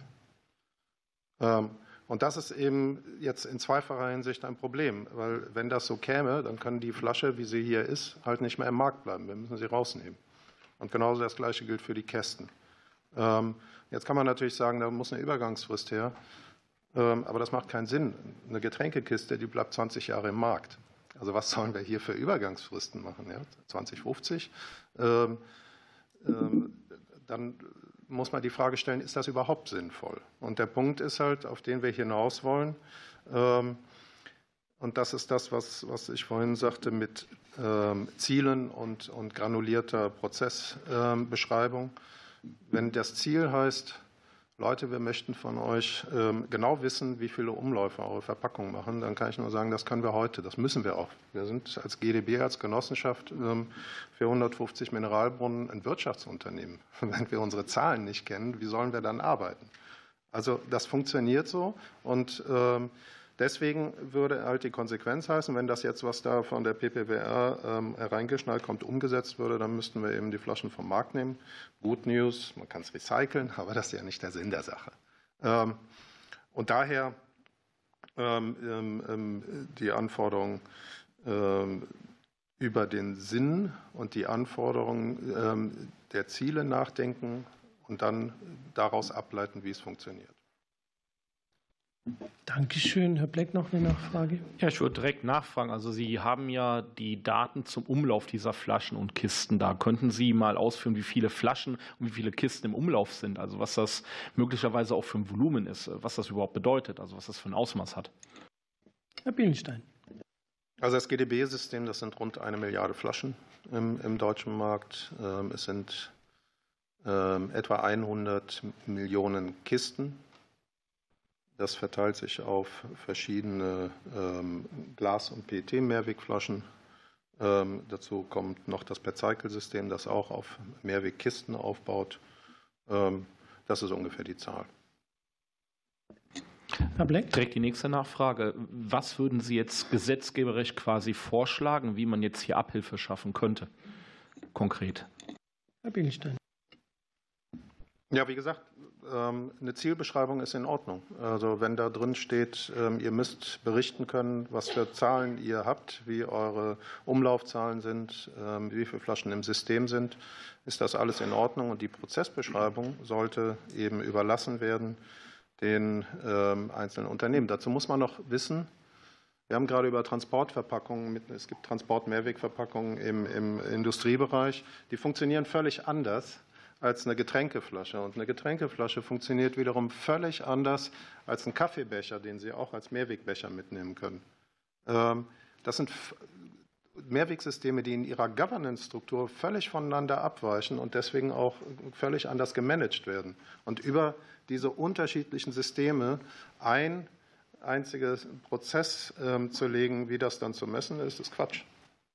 Also Ziele bestimmen, Prozesse offen halten. Und wer es dann nicht kann, muss an die Kandare genommen werden. Das ist ja eine andere Frage. Dankeschön, Herr Bienstein. Herr Bleck, ich nehme an, die restlichen zehn Sekunden gehen wir weiter. Äh, dann kommen wir zur zweiten Runde. Es wartet hier äh, online auch schon der Kollege Tews. Bitte schön. Ja, meine nächste Frage geht an Herrn Ohlendorf vom WWF. Äh, ich wollte einfach noch mal wissen, wie sehen Sie momentan die Regeln zu den Mehrwegzielen? Wir haben ja gerade gehört, Mehrweg geht nicht immer, Mehrweg könnte auch schwierig sein oder es muss Ausnahmen geben und so weiter. Ich glaube, dass Mehrweg ein ganz wichtiger Teil ist, um wirklich die Abfallmengen zu reduzieren. Deswegen würde ich Ihnen einfach mal die Möglichkeit geben, Ihre Sicht heute darzustellen. Herr Ohlendorf.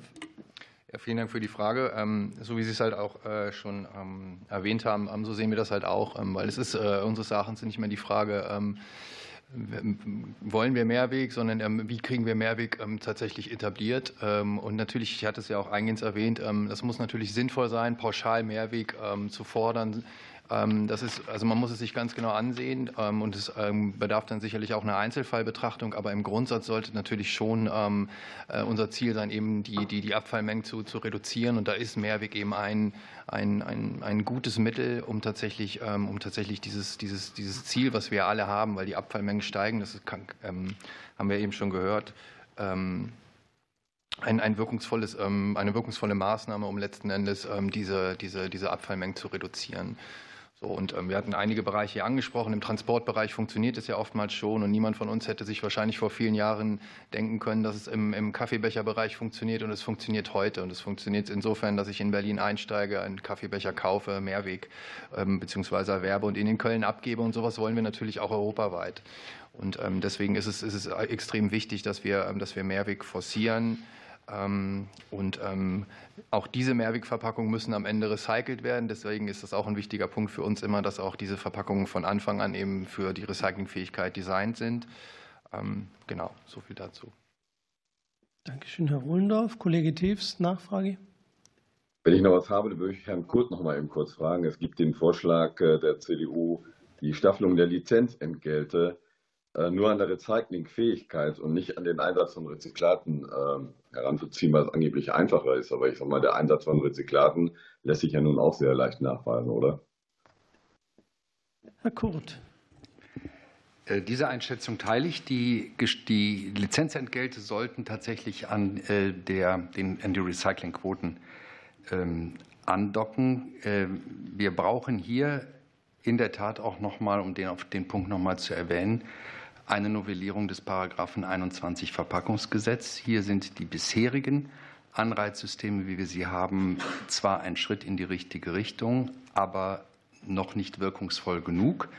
Und aus diesem Grunde ist die Frage, wie wir diese Vereinheitlichung auch der finanziellen Anreizsysteme europaweit hinkriegen, natürlich ähm, ein gutes Ziel, würde aber voraussetzen, dass wir hier in Deutschland eine Nachschärfung hinbekommen. Und insofern warten wir, ähm, wartet die gesamte Branche sehr gespannt auf den Gesetzentwurf, den Paragraphen 21 wie im Koalitionsvertrag angekündigt zu reformieren.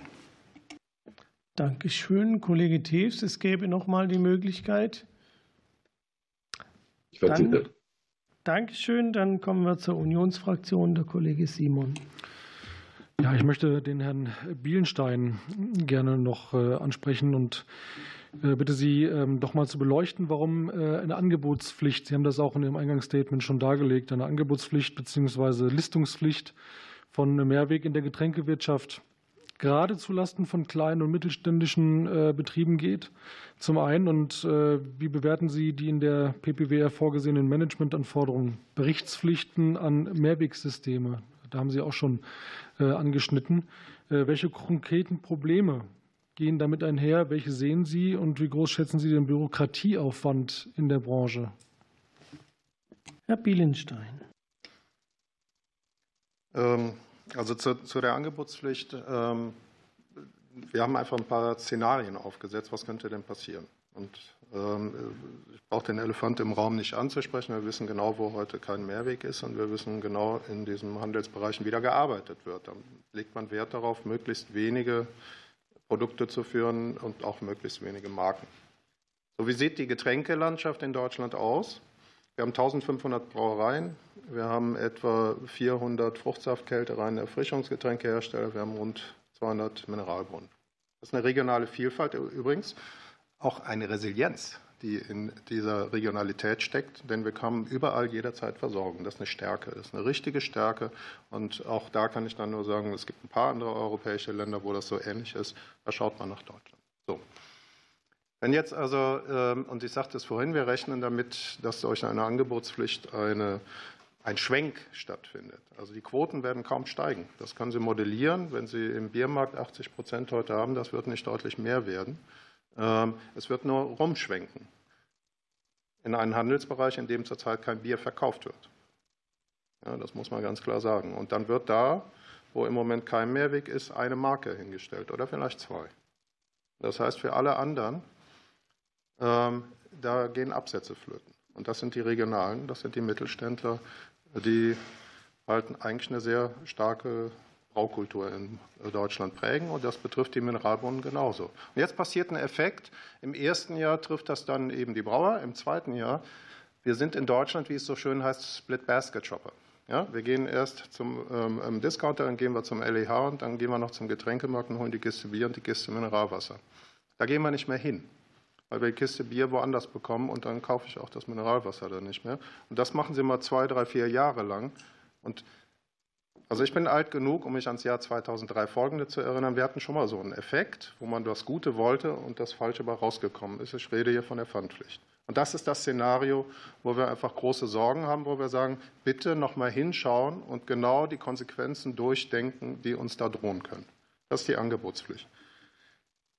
Ähm, also bei dem Management ähm, der, der Systeme ähm, ich habe es gerade an dem Beispiel Kennzeichnung festgemacht. Ähm, der Annex 6, also ich will da, also es wäre schön gewesen, man hätte mal auf ein Land wie Deutschland intensiv geschaut und sich mal angeschaut, wie machen wir das hier mit Mehrweg.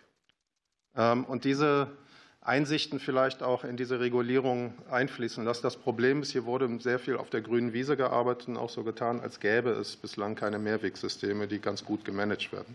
Ich will nicht sagen, dass es nicht besser ginge. Ähm, das ist immer der Fall und das ist eigentlich auch unser Job. Ähm, aber ähm, jetzt haben wir in, insbesondere, wenn wir uns den Annex 6 anschauen, zum Beispiel Strukturen da reingeschrieben, wenn es um, wie das dort heißt, Open und Closed Loops geht die so gar keinen Sinn machen. Also, weil wenn, natürlich ist das eine Realität am Markt, aber warum muss ich die festschreiben in dieser Form? Ich könnte es viel einfacher machen. Ich könnte nämlich sagen, jedes Mehrwegsystem muss eine präzise Beschreibung haben seiner Governance-Struktur und sagen, wie sie es machen.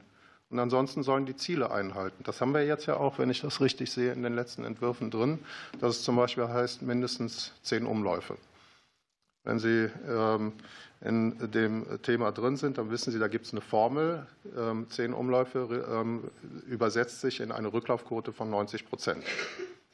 Das ist sehr simpel, das ist sehr klar, das ist sehr einfach und so könnte man es machen. Also einfach die Anforderungen setzen, macht das so und setzt ein System auf, wie ihr das berichten könnt und nicht diese ganzen Formen. Also Annex 6 verlangt von uns, dass wir das, was wir sowieso machen, eben ein zweites Mal machen ähm, in einer bestimmten Form. Und wenn wir es wechseln, kostet es einfach wieder Geld und wir stehen im Wettbewerb. Ähm, warum sollen wir das System ändern? Und ich kann Ihnen nur sagen, ich habe das mal vor kurzem ähm, in Europa vorgetragen, vor lauter anderen Unternehmen. Die hatten das noch gar nicht verstanden. Und denen klappte auch noch mal so die Kinnlade runter, weil die sagten, das können wir gar nicht und eigentlich wollen wir es nicht, weil es funktioniert. Also ähm, ich könnte noch tiefer einsteigen und dann brauche ich noch mal fünf Minuten. Gibt noch eine dritte Runde. Äh, Dankeschön, Herr Bielenstein für Bündnis 90 Die Grünen, Dr. Gesenhus. Dankeschön, Frau Metz. Ähm, die CDU-CSU fordert in ihrem Antrag ja auch so etwas wie so ein Kredit- und Gutschriftensystem für den Rezyklateinsatz. Sie äußern sich in Ihrer Stellungnahme kritisch dazu aus ökologischer Sicht, aus Verbraucherschutzsicht und nennen aber auch ähm, noch mal den Punkt, dass sich so ein Kreditsystem innovationsschädlich auf den Markt auswirken würde. Können Sie das noch mal etwas ausführen? Frau Metz. Ja, gerne. Danke für die Frage. Ähm, also grundsätzlich finden wir die Festlegung auf Rezyklat-Einsatzquoten bei Kunststoffverpackungen ähm, wichtig für mehr Ressourcenabhängigkeit in der EU letztendlich. Ähm, positiv beurteilen wir auch, dass ähm, laut der EU-Kommission die Quoten ausschließlich über den Einsatz von Post-Consumer Material erfolgt. Das ist wichtig. Das ist sozusagen Material, was schon mal in der Verwendung war und eben nicht die Verschnittmenge, die aus, dem, aus der äh, Fabrik kommt und aus, die praktisch wie Neumaterial zu werten ist. Ähm, aus unserer Sicht muss sichergestellt werden, dass der Rezyklateinsatz ausschließlich über Rezyklate aus dem mechanischen äh, Recycling erreicht werden kann. Wir sehen aber dieses Kredithandelssystem oder das Gutschriftensystem für die Erreichung der Quoten sehr, sehr kritisch. Warum? Wir sehen vor allem die Gefahr, dass Unternehmen ähm, statt einer Verbesserung des Rezyklateinsatzes in ihren Produkten und äh, ähm, dann eben nicht in Forschung und Entwicklung investieren, sondern lieber günstige Kredite oder sich über günstige Kredite auf dem Markt freikaufen. Und das läuft unserer Sicht natürlich den, dem Innovationsgedanken entgegen. Und auf der anderen Seite können natürlich Gutschriften und Kreditsysteme auch äh, zu Greenwashing führen. Im schlimmsten Fall wäre wäre es dann möglich, dass Verpackungen beispielsweise mit 100 Prozent Rezyklatanteil gekennzeichnet werden können, äh, wenn de facto weniger recyceltes Material oder sogar ausschließlich Neumaterial enthalten wäre. Und das wäre aus unserer Sicht tatsächlich Verbrauchertäuschung. Ähm, ein weiterer Punkt, der an der Stelle aber auch sehr, sehr wichtig ist, ist, ähm, dass bei den Rezyklateinsatzquoten diese diskutierte Hintertür äh, geschlossen werden sollte, nämlich biobasierte Kunststoffe für die Anrichtung der Quoten zu verwenden. Äh, Biokunststoff ist auch Kunststoff und wird aus Ressourcen hergestellt. Das ist dann Biomasse, aber auch die muss äh, irgendwo hergestellt werden und wachsen. Das kann zu deutlichen Umweltbelastungen, zum Beispiel durch Pestizid- oder Düngeeinsatz, aus unserer Sicht jedenfalls führen und ist keine nachhaltige und skalierbare Antwort auf diese Plastikkrise, in der wir stecken. Und insgesamt ist eine Vermischung von biobasierten Inhaltsstoffen und Rezyklateinsatz sehr problematisch, da der Rezyklateinsatz grundsätzlich ja den Bedarf an Primärrohstoffen reduzieren soll. Das ist ja der Gedanke der PPWR. Und dieses Ziel ist mit dem Einsatz von biobasierten Kunststoffen definitiv nicht zu erreichen. Und deswegen dürfen die nicht mit äh, recycelten Materialien gleichgesetzt werden. Dankeschön. Noch eine Nachfrage. Ja, an Herrn Kurt. Teilen Sie auch die Einschätzung, dass solche Gutschriften oder Kreditsysteme sich negativ auswirken würden auf die Förderung von ähm, werkstofflichem Recycling? Herr Kurt. Ähm, Herr Abgeordneter, vielen Dank. Das hatte ich auf die Frage von Herrn äh, Tews ja schon gesagt. Wir sehen diesen Vorschlag ausgesprochen kritisch, ähm, können uns ehrlich gesagt auch äh, nicht so recht vorstellen, wie das denn eigentlich mit der Forderung nach etwas weniger Bürokratie äh, vereinbar ist. Die Kontrolle eines solchen Systems äh, würde in der Praxis erhebliche Probleme äh, aufwerfen. Und ähm, es muss dabei bleiben, dass diejenigen Unternehmen, die sich gerade darum bemühen, durch Investitionen besseres Recycling zu erreichen. Das ist ja letztlich das, worum es gehen muss, dass diese sich auch darauf verlassen können, dass das Material, das sie herstellen, dann eine Chance hat, abgenommen zu werden. Und das wird durch, die, durch den Vorschlag, naja, vielleicht kann man sich davon auch freikaufen, äh, natürlich äh, genau gefährdet, beziehungsweise diese Investitionssicherheit nicht erreicht. Aber zusammen mit dem Vorschlag des Bekenntnisses zu weniger Bürokratie auch äh, in der Überwachung ähm, von Umwelt- und Kreislaufwirtschaft ernst zu nehmen, würden wir davon abraten, diesen Vorschlag weiter zu folgen. Dankeschön. Noch Kurze schnell. Nachfrage noch dazu. Würde das dann nicht ähm, ausgerechnet insbesondere Deutschland treffen, weil wir eine vergleichsweise weit entwickelte Recyclingindustrie haben? Gut. Das ist genau der Punkt, auf den ich eben schon mal hingewiesen habe. Wir haben keine wirkliche Vergleichbarkeit zwischen den 27 EU-Mitgliedstaaten, weder in der Struktur der Getrenntsammlung noch äh, im Recycling und der Kreislaufführung. Und die Länder, die hier etwas weiter entwickelt sind, würden natürlich durch dieses Modell dann zusätzlichen Bürokratieaufwand erfahren. Dankeschön. Wir kommen zur FDP. Die Kollegin Skudelny. Genau, ich habe zweieinhalb Fragen nochmal an den Herrn Oehlmann. Die erste Frage, Sie haben vorhin eine Branchenlösung erwähnt, die vielleicht sinnvoll sein könnte, wenn man die verankert. Könnten Sie einmal ganz kurz skizzieren, welche Veränderungen sich bei den gewerblichen Verpackungen durch die PPWA jetzt ergeben und warum Sie ähm, gegebenenfalls für eine Branchenlösung oder zumindest die Option auf eine Branchenlösung plädieren würden. Und wenn Sie noch Lust und Zeit haben, ich denke, der Vorsitzende wird Ihnen da ein Zeichen geben, ähm, vielleicht auch noch auf das äh, Zertifikatesystem äh, eingehen, über das gerade eben gesprochen worden ist, weil wir durchaus ja auch Zertifikate, die funktionieren, beispielsweise bei dem Thema ähm, Klimaschutz und anderes haben. Auch bei der Einspeisung von erneuerbaren Energien agieren wir ja ähnlich. Wenn Sie Lust haben, können Sie darauf auch noch eingehen. Herr Oehlmann, bitteschön. Ja, vielen Dank. Ähm, ich versuche noch mal zu skizzieren, was die PPWR für Auswirkungen haben könnte auf unser gesamtes System bei den industriellen und gewerblichen Verpackungen und was Branchenlösen beitragen. Ähm, wir haben in Deutschland für bestimmte industrielle und gewerbliche Verpackungen bestehende herstellergetragene Rücknahmesysteme, die sozusagen dafür sorgen, dass die Verpackungen im industriell-gewerblichen Bereich ähm, zurückgenommen werden, einer hochwertigen Verwertung zugeführt werden, ähm, Sie können sicher sein, das sind nicht die Verpackungen, die äh, im Park liegen. Ja, ähm, also Hersteller kümmern sich in Zusammenschlüssen als Branchenlösung um bestimmte Verpackungsformate im industriellen und gewerblichen Bereich. Das sind funktionierende Systeme. Wenn ich dann den Vorschlag nehme in Teilen der PPBR, wo wir sagen, wir wollen ja jetzt 100 Prozent Wiederverwendung haben, dann sind diese Systeme in Teilen am Ende. Und das Ganze anderthalb Jahre nach Inkrafttreten laut Ratstext von gestern obwohl das funktionierende und hochwertige Systeme sind und niemand, auch nicht die Kommission in ihrem Impact Assessment, einen Nachweis mal angedeutet hat, dass sie mit ihrer Regelung eine ökologisch bessere ähm, Lösung gefunden hätte. So, also wir haben die Gefahr, dass unsere Branchenlösungen, die wir über Jahrzehnte auch etabliert haben, Hersteller getragen, dass die nicht mehr funktionieren. Das vielleicht zu Punkt 1. Äh, vielleicht als Lösungsansatz, ja, ähm, äh, da hat das Europäische Parlament aus unserer Sicht äh, zumindest ein, zwei Türen geöffnet Richtung Sammelquote, Recycling von Verpackungen, auch für die industriell-gewerblichen. Ähm, aber das, was im Kommissionsvorschlag und auch im aktuellen Rat diskutiert wird, ist einfach nicht praxistauglich. Ähm, beim Zertifikatesystem ähm, mache ich es mir jetzt relativ einfach. Ähm, wir haben äh, über 30 Branchenmitglieder. Sie haben gemerkt, es gibt unterschiedliche Auffassungen dazu. Was macht der BDI? er sagt, das müssen wir mal abwarten. Fakt ist aber, Natürlich, äh, marktwirtschaftliche Instrumente äh, sind immer zu durchdenken, klar aber ähm, äh, zu diskutieren. Jetzt haben wir diese Diskussion kurz vor Ende des Gesetzgebungsverfahrens. Ähm, auch dazu haben wir keine Gesetzesfolgenabschätzung. Von daher müsste man da wahrscheinlich sehr tief reingehen und vielleicht auch anknüpfend an Herrn Kurt. Ähm, man müsste mal sehen, wie viel Aufwand das Aufsetzen eines solchen Systems eigentlich bedeutet. Ne? Aber das vielleicht dazu. Ja. Vielen Dank. Noch eine Nachfrage? Genau, welche Regelungen aus dem Parlament würden Sie denn für äh, insbesondere die Industrie für vorteilhaft halten? Also aus der Parlamentsposition, die ja irgendwann mal abgestimmt worden ist, letzte Woche, vorletzte.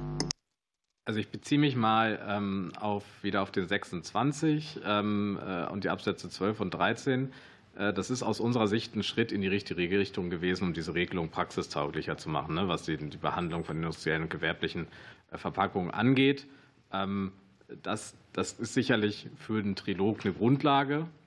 Ähm, äh, bei anderen Themen, da ist es natürlich, äh, knüpfe ich vielleicht mal an, an das, was schon gesagt wurde, bei Recycling at Scale, da müsste man nochmal ganz genau hinschauen, was das bedeutet. Und ich würde da nochmal auch beim ganzen Thema Design for Recycling und die europäische Harmonisierung von Nachhaltigkeitskriterien nochmal dringend an die Bundesregierung auch appellieren, zu sagen, was haben wir eigentlich in den letzten vier Jahren aus unserem System gelernt, bis hin zur Ökomodularisierung, die ja auch europäisch gemacht werden soll. Und was können wir nochmal sehr intensiv einbringen auf die europäische Ebene aus Deutschland mit unseren Erfahrungen, dass Design for Recycling funktioniert mit Stakeholder-Beteiligung und dass auch äh, vielleicht Ökomodularisierung so funktioniert, dass, äh, dass es die Effekte hat, die wir uns eigentlich davon erhofft hatten.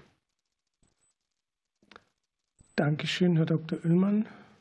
Können noch, Sie noch mal ganz noch genau mal sagen, was Sie mit der Ökomodularisierung meinen? Ähm, noch 20 Sekunden. Okay. ähm, die Besserstellung von ökologisch vorteilhaften Verpackungen ähm, beim Inverkehrbringen und den Lizenzentgelten. Dankeschön und sowas von vorbildlich für die AfD der Abgeordnete Bleck. Vielen Dank, Herr Vorsitzender. Ich kündige hiermit auch an, dass ich gleich zur dritten Runde nicht mehr dabei sein werde. Ist äh, auch kein Angriff oder so etwas. Ich habe nur nachher noch einen Termin und käme dann zu Dr. Ruge. Sie haben vorhin in Ihrem Eingangsstatement davon gesprochen, dass Sie bürokratische Belastungen für die Kommunen, ich nehme an, Sie meinen hier in Form der öffentlich-rechtlichen Entsorgungsträger sehen durch den Verordnungsentwurf. Sie konnten das auch nicht ausführen. Die Gelegenheit würde würde ich Ihnen jetzt gerne geben. Herr Dr. Ruge. Die sind in Teilen noch nicht mal quantifiziert worden in dem, in dem, Impact Assessment Center. Insofern bin ich Ihnen dankbar für den Hinweis. Wir haben in vielfältiger Weise, insofern ist das auch in der Praxis nicht genügend rückgekoppelt, wir haben in vielfältiger Weise Hinweise bekommen, dass die Widersprüchlichkeit, die Abweichung von der bestehenden Abfallrahmenrichtlinie für den Vollzug und die Vollziehung insgesamt sich als sehr problematisch erweist. In vielfältiger Weise sind hier angesprochen worden die erweiterten Anhänge und die Regelungen. Wir erkennen in verschiedenen Punkten Widersprüche zwischen dem, was wir an nationaler Regelung bis jetzt haben und dem, was kommt und sind nicht mehr in der Lage, das in vielfältiger Weise zu vollziehen. Wir hätten das gerne weiter zurückgekoppelt und vertieft begründet. Das ist weder im städtischen Bereich noch in unserem Bereich bis jetzt der Fall gewesen. Insofern können wir das noch nicht weiter quantifizieren und nicht auf alle Dinge beziehen. Wir haben flächendeckend, als wir das selber ins System gegeben haben, die Rückmeldung bekommen, dass die Exekutive an der Stelle überfordert sein wird. Dankeschön. Noch eine Nachfrage, Herr Bleck?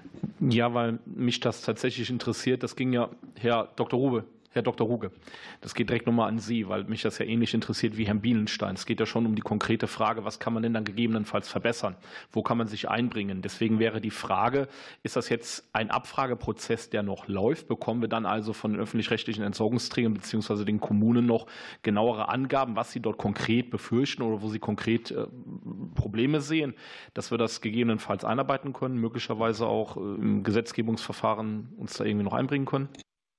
Also ein Trilog ist leider eben kein, kein, kein Verfahren mehr, in dem Lösungen noch denkbar sind, sondern ein Trilog ist eine Verhandlung zwischen drei Positionen, die wir haben. Insofern haben wir äh, selber, das ist eben der Eindruck, der entstanden ist seit November, keine dezidierten Verfahrensrückläufe bekommen. Die wir, wir sind da nicht institutionell eingebunden gewesen und haben angesichts der Situation der Abfallentsorgung der öffentlichen Entsorgungsträger immer wieder gefragt, wo seht ihr denn das im Einzelnen? Wir haben nur, nur diese Pauschalen in unserem in unserer Stellungnahme eingebrachten Dinge als solche ähm, festhalten können. Wir haben mit der zentralen Stelle für ähm, äh, fürs Verpackungsregister in vielfältiger Weise auch in Brüssel im Einzelnen bei einzelnen regulatorischen Dingen und Parlamentariern zu Einzelbestimmungen interveniert.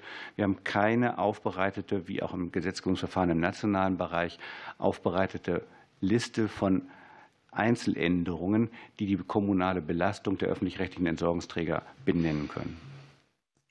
Dankeschön. Herr Bleck noch. Vielen Dank. Und dann noch eine Frage an Herrn Kurt. Wir haben jetzt schon mehrmals gehört, sowohl von Fraktionen als auch von Sachverständigen, dass wir ja die zweit, das zweithöchste Verpackungsabfallaufkommen hätten.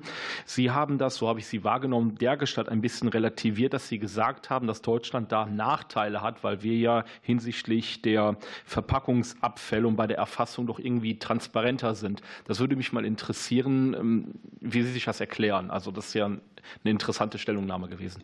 Herr Kurt. Vielen Dank. Ähm, vorausgeschickt, äh, wir haben zu viel Verpackungsabfall. Der, Anfall, äh, der Anteil ist in Deutschland gestiegen. Äh, die Gründe dafür sind genannt worden, unter anderem im Onlinehandel, übrigens auch in der Entwicklung der Haushaltsgröße vom Umweltbundesamt. Und das ist deshalb interessant zu sehen, ob denn mit den Instrumenten, die vorgeschlagen wird, diesen Gründen begegnet äh, wird. Das wäre eine interessante Frage. Aber in der Tat ist es so, dass wir in der Bundesrepublik Deutschland ein sehr weit differenziertes Getrenntsammelsystem haben. Wir wissen ziemlich genau, wie viel Papierabfälle, wie viel Glasabfälle, wie viel Kunststoffabfälle entstehen. Wir wissen, wie in den gelben Tonnen der Anteil der Leichtverpackungen aussieht, wie die Fehlwürfe aussehen. Das alles liegt ziemlich genau vor. Das ist bei den anderen Ländern aber nicht der Fall. Und wenn Verpackungen im Restmüll verschwinden, ob auf der Deponierung oder in der Thermik, dann werden sie nicht erfasst in der Statistik. Und dann steht am Ende ein Land, das ein sehr transparentes, ambitioniertes Sammelsystem hat, da, als ob es viel mehr Verpackungsabfälle hätte als in Ländern, die vom Konsumverhalten, wie für jedermann ersichtlich, sich gar nicht anders entwickeln und aussehen. Und da haben wir auch in Rücksprache mit unseren europäischen Partnerverbänden ähm, Zweifel. Und deswegen würde ich das gerne gelegentlich anmahnen, dass äh, eine gute Transparenz in der erfassten Menge noch nicht bedeutet, dass wir hier äh, wirklich ähm, uns aus, äh, da wirklich eine, eine ganz unrühmliche Rolle spielen. Aber es bleibt auch bei der Vorbemerkung, wir haben zu viel Verpackungsabfall und sollten da was tun. Dankeschön, Herr Kurt. Wir kommen zur dritten Runde und der Kollege Michael Tews ist noch mal dran. Ja, danke, Herr Vorsitzender. Ich würde die Frau Metz noch mal fragen, und zwar ähm, nach äh, den Ausnahmen, die da formuliert wurden von den Mehrwegzielen.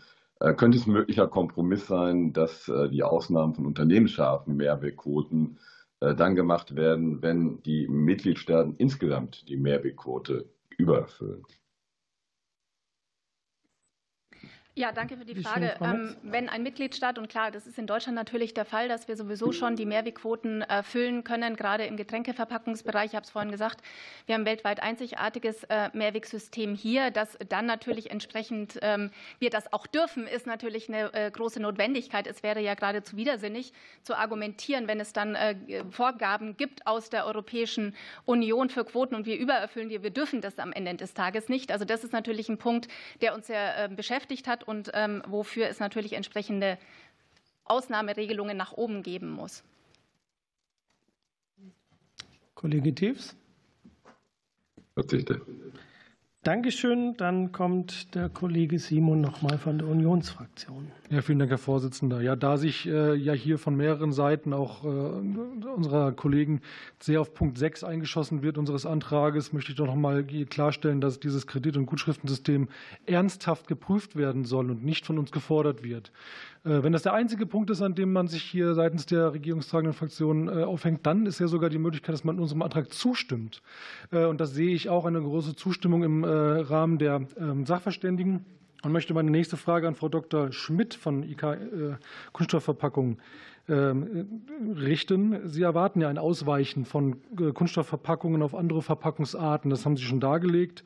Und sie befürchten auch, dass durch Regelungen der EU-Verpackungsverordnung nicht weniger Müll, sondern gerade durch die Reduktion von Kunststoffverpackungen das Aufkommen von Haushaltsverpackungen signifikant steigen könnte, signifikant steigen wird. Können Sie das noch mal ausformulieren? Frau Dr. Schmidt. Ja, vielen Dank. Ja, das ist, ähm, die Rechnung ist ganz einfach. Es gibt da auch eine Studie von der GVM Gesellschaft äh, für Verpackungsmarktforschung dazu und dem IFA-Institut. Ähm, Kunststoffe sind nun mal besonders leicht und effizient. Sie brauchen das geringste Gewicht, um ein Kilo äh, Produkt zu verpacken. Alle anderen Materialien brauchen ungefähr doppelt oder das Vielfache äh, davon. Entsprechend steigt, wenn Sie Kunststoffverpackungen durch andere Verpackungen substituieren, automatisch das Verpackungsaufkommen. Deswegen sind die vielen Schlupflöcher und die Lenkungswirkung weg von reinem Kunststoff zu anderen Materialien äh, höchst problematisch, was, was die äh, Vermeidungsziele anbelangt. Und das ist nicht nur der Verpackungsverbrauch, sondern auch die CO2-Emissionen, ähm, die auch damit zusammenhängen, äh, wie viel Gewicht über die Straßen transportiert werden. Wenn ich also 10 Prozent Kunststoffverpackungen substituieren würde durch andere Materialien, hätte ich 10 bis 14 Prozent mehr CO2-Emissionen und 10 bis 20 Prozent mehr Kunststoffverpackungsabfälle. Und da meinen wir eben, dass ähm, materialneutrale Regelungen unbedingt erforderlich sind. Ich möchte noch einen Punkt machen. Wir sehen insbesondere einen ganz großen Trend äh, zu den ähm, papierbasierten Verbundverpackungen. Die kommen ohne Kunststoff nicht aus. Äh, klassischerweise sind das alles Monokunststoffverpackungen. Jetzt versucht man Kunststoff zu sparen, indem man die Stabilität über Papierfasern hinkriegt und die mit ähm, Kunststoff beschichtet. Diese Verpackungen sind schlecht recyclingfähig, es fehlen die Kapazitäten, sie, äh, sie machen auch eigentlich überhaupt keinen Sinn, sie wiegen mehr. Das Umweltbundesamt, die zentrale Stelle Verpackungsregister, haben jüngst wieder in ihrer Pressekonferenz ausdrücklich vor diesem Trend gewarnt.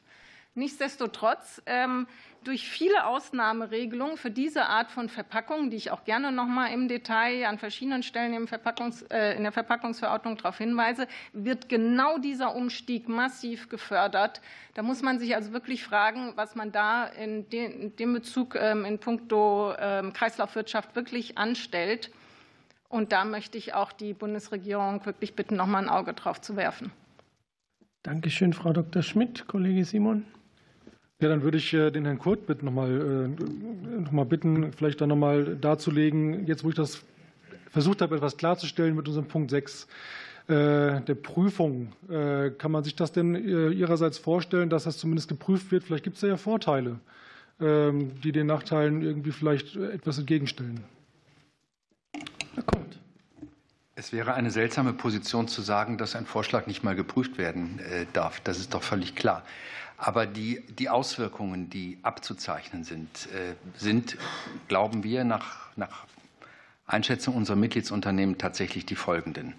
Ähm, es könnte das Interesse bestehen, dass man durch äh, schlechtere Qualitäten ähm, Anforderungen übererfüllt, Ansprüche äh, dann aber sammelt und die im Gegensatz die etwas höherwertigen Qualitäten auf der Strecke bleiben dabei. Wir wollen aber Recycling lenken in langlebige Materialien höherwertiges Recycling. Die Frage äh, tatsächlich, wie das eigentlich überwacht werden soll. Wer soll das machen? Und gerade im europaweiten Kontext. Das äh, scheint uns ein Bürokratiethema zu sein, äh, das, das man wirklich nicht unterschätzen sollte. Eine Regel, die keine Chance hat, in der Praxis ähm, zu funktionieren, weil schon der Vollzug scheitert. Davon haben wir leider ein paar Beispiele und das könnte, könnte ein, ein nächster werden. Also ähm, prüfen selbstverständlich, ähm, aber bitte nehmen Sie die mahnenden Hinweise aus der Praxis in den Prüfungsauftrag mit.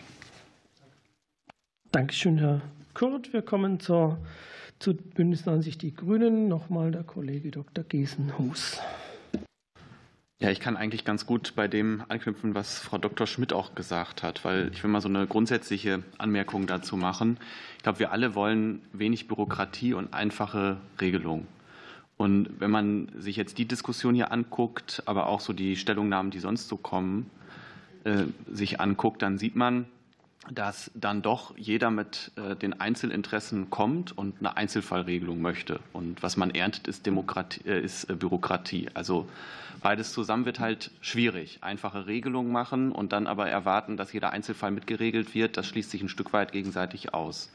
Und das ist auch ein bisschen die Befürchtung, ähm, die ich an der Stelle sehe, wenn man jetzt noch ganz viele Hintertürchen aufmacht, ähm, die dann am Ende wieder nur zu Umgehungstatbeständen führen, die dann wieder eine neue Regulierung und einen neuen äh, Defizit im Vollzug auslösen. Und ähm, deswegen würde ich auch noch mal konkret zu den äh, Papierverpackungen im Transportbereich nachfragen. Frau Metz, Sie haben das ja angesprochen, dass äh, die Papierverpackungen hier fälschlicherweise von den Mehrwegquoten ausgenommen worden sind, fälschlicherweise nach Ihrer Einschätzung in der EP-Position. Können Sie das noch mal näher begründen, zu welchen Verzerrungseffekten das führt?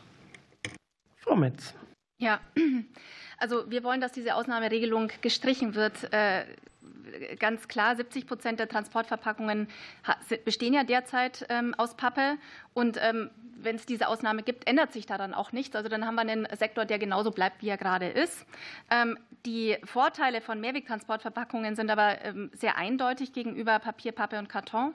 Ähm, es gibt GVM-Zahlen vom letzten Jahr und die können zeigen, dass der Verpackungsverbrauch im Transportsektor durch den Einsatz von Mehrwegtransportkisten deutlich reduziert werden kann. Ein Beispiel, wenn äh, Mehrwegtransportverpackungen zum Beispiel für den Transport von Obst und Gemüse eingesetzt werden und 60 Mal wiederverwendet werden, dann spart es im Vergleich zu Einwegkartons aus Pappe 97 Prozent des Verpackungsmaterials ein. Das sind nicht unsere Zahlen, sind die Zahlen des GVM. Ähm, zudem ähm, sind Mehrwegtransportverpackungen auch wirken sich positiv oder wirken der Lebensmittelverschwendung entgegen. Ähm, es gibt dazu Zahlen der Stiftung Initiative Mehrweg, die zum Beispiel zeigen, dass der Verpackungsbruch bei Obst und Gemüse, man kann sich das ja vielleicht auch vorstellen, bei Kartonkisten 35 Mal höher liegen als bei Mehrwegkisten. Äh, dazu kommt, dass äh, Papier, Pappe, Karton nicht, wie eben häufig vermutet, ökologisch unproblematisch ist. Also die braune Farbe ist da vielleicht ein bisschen irreführend. Das ist trotzdem ein hoher Ressourceneinsatz, ein hoher Energie Energieeinsatz, um Papier herzustellen, auch um äh, Papier zu recyceln. Man braucht Energie, Wasser, Chemikalien. Ähm, das ist alles sehr energieintensiv. Und diese neuesten Eurostat-Zahlen zeigen eben, dass Papier bereits der größte Materialstrom ähm, bei den Verpackungsabfällen ausmacht. Das ist mehr als Glas und Plastik zusammen. Und die Zahl ähm, wird äh, durch äh, den Fleitfahrtstein für PPK, also Papier, Papier, Karton, bei den Mehrwegquoten, bei den Transportverpackungen aber auch bei den Verboten bestimmter Verpackungsformate in der PPWR äh, noch weiter steigen. Und das widerspricht dem Grundgedanken mit der PPWR, ähm, mit dem sie ja auch überarbeitet worden ist, dass wir die Flut an Verpackungsabfällen ähm, entgegenwirken wollen. Ich will eins auch sagen, das äh, widerspricht natürlich auch der Ressourcenstrategie der Bundesregierung, denn Papier besteht aus Bäumen. Und ähm, wir haben ein Problem, weil wir nicht genug Bäume haben in Deutschland oder zumindest keine qualitativ hochwertigen, die nachwachsen. Also das muss natürlich in diese Überlegung auch mit ähm, einbezogen werden. Danke. Dankeschön, Frau Metz. Noch eine Nachfrage? Keine Nachfrage. FDP, Kollegin Skudelny. Ja, vielen Dank. Das Problem bei evidenzbasiert ist, dass wir tatsächlich einheitliche Standards haben müssen. Ich glaube, das hat äh, Herr Dr. Oehlmann sehr klar und deutlich gesagt, weil das Gutachten des GVM wurde von einem anderen NGO in Auftrag gegeben. Und ähm, damit brauchen wir Standards, damit wir nicht Industriegutachten gegen NGO-Gutachten machen, sondern es muss einfach fachlich, wissenschaftlich basiert sein. Dann ist es auch wurscht, wer diese Gutachten in Auftrag gibt, sondern dann sind die Ergebnisse valide. Meine abschließende Frage an äh, Dr. Oehlmann bezieht sich auf alles, was Sie zum Thema Binnenmarkt gesagt haben. Sie haben gesagt, wir brauchen einheitliche Standards. Standards bei Artikel 6. Sie haben gesagt, wir brauchen ähm, einheitliche Standards bei der Ökomodelle. Sie wissen was. Bei der Bepreisung der Verpackung könnten Sie dazu noch weitere Ausführungen machen und wenn Sie noch ein bisschen Zeit haben, vielleicht noch Begleitargumente bringen. Wir waren neulich gemeinsam auf einer Veranstaltung, da ging es über Mülltransporte, insbesondere im EU-Binnenmarkt, ob man und wie man die vereinfachen müsste, damit wir tatsächlich große Stoffströme kriegen und Recycling wirklich auch günstig machen können. Bitte schön, Herr Oehlmann. Ja, vielen Dank. Äh, ähm, zu Punkt 1, also ich mache mal erst die Produktseite und dann ähm, wieder die, äh, die Abfallseite. Ähm, ja, also dieses Thema Binnenmarkt, äh, das führe ich gerne nochmal aus. Wir haben ja ähm, dieses gemeinsame Verständnis in Deutschland erreicht, was ist recyclingfähig und was nicht. Das kann aber in anderen Ländern ganz unterschiedlich sein, obwohl die Verpackungen die gleichen sind. Und da eine Einheitlichkeit reinzukriegen, weil wir ja auch skalieren wollen in den Kreisläufen, in den Verwertungsstrukturen. Ähm, äh, da brauchen wir europäische Investitionssicherheit. Und äh, da sagen wir ja auch immer, nicht jedes Land braucht jede Anlage zur Behandlung jeden Abfalls. Ne? Das ist äh, im Fall von Luxemburg ganz logisch, dass sie nicht für alles, was in ihren Geschäften steht und das als Abfall anfällt, auch eine Anlage brauchen, weil sie so ein kleines Land sind. Das heißt, Binnenmarkt zur Skalierung der Kreislaufwirtschaft, einheitliches Verständnis von gut recycelbaren Produkten. Das ist ganz wichtig. Genauso das Labeling. Ähm, gerade in unserem Nachbarland, im größeren im Westen, haben wir ja, was Kennzeichnung in den letzten Monaten und Jahren angeht, sehr skurrile Dinge gesehen, die dann den, äh, den Warenverkehr sagen wir mal, behindern. Ja? Also da brauchen wir einheitliche Lösungen, gerade was Nachhaltigkeitskriterien angeht. Da brauchen wir den Binnenmarkt, denn die Nachhaltigkeit ist in Deutschland keine andere als in den Niederlanden. Das ist ganz wichtig. Abfalltransporte, ja. Und da sind wir aber auch wieder direkt beim Binnenmarkt. Wenn wir wollen, dass die zirkulären Rohstoffe mit den primären in einem gesunden Konkurrenzverhältnis stehen, dann müssen die natürlich auch so verfügbar sein wie die primären. Und da haben wir halt nun mal das Verbringungsrecht. Und wenn das dem entgegensteht, dass das Material schnell und ähm, sicher, ökologisch sicher natürlich auch dahin kommt, wo es eingesetzt werden kann, dann funktioniert das mit dem Kreislauf eben auch nur bedingt. Ne? Ähm, und das gerade in Grenzregionen, wenn man sagt, ich gehe von äh, Saarbrücken, ähm, äh, gehe ich dann lieber nach Berlin mit meinem Material, anstatt äh, nach Straßburg, weil da eine Grenze ist, die nichts mit dem Material zu tun hat, dann ergibt das Ganze keinen Sinn. Dankeschön. War noch die, die Frage nach der Ökomodularisierung. Hey, was ein Wort. Äh, ja, also äh, das ist natürlich äh, vom, vom, vom Ansatz her genau richtig. Wir wissen ja aber, dass wir in Deutschland mit dem Paragraphen 21 noch nicht den Effekt erzielt haben, wie wir das eigentlich wollten. Ne? Dass sozusagen die, äh, ein richtiger Drive reinkommt, auch für, spürbar für die Innenverkehrbringer, dass die ökologisch Vorteilverpackungen sich auch lohnen. Jetzt wollen wir das ähm, in Europa auch. Und äh, da wiederhole ich vielleicht noch mal das ähm, oder meine, Auffassung. Das ist ein absolut wichtiger Hebel. Das, äh, da sind wir, glaube ich, alle von überzeugt. Man muss es halt nur so gestalten, dass es auch passiert äh, am, am, Markt, ne? dass wir Markteffekte erreichen. Ähm, und ich glaube, da hat, hat auch die Bundesregierung noch mal sehr gute Gelegenheiten, unsere Erfahrung in die europäische Debatte einzubringen. Im Moment steht das, steht das da so in der Verpackungsverordnung mit drin. Ähm, aber in den Anhängen im Detail, glaube ich, ist noch Luft nach oben, das auch praxisgerecht zu gestalten und am Ende vermutlich dann wieder mit Delegierten und Durchführungsrechtsakten zu unterlegen. Das Thema hatten wir heute auch schon. Dankeschön, Herr Dr. Oehlmann. Damit sind wir äh, durch. Die AfD ist nicht mehr vertreten.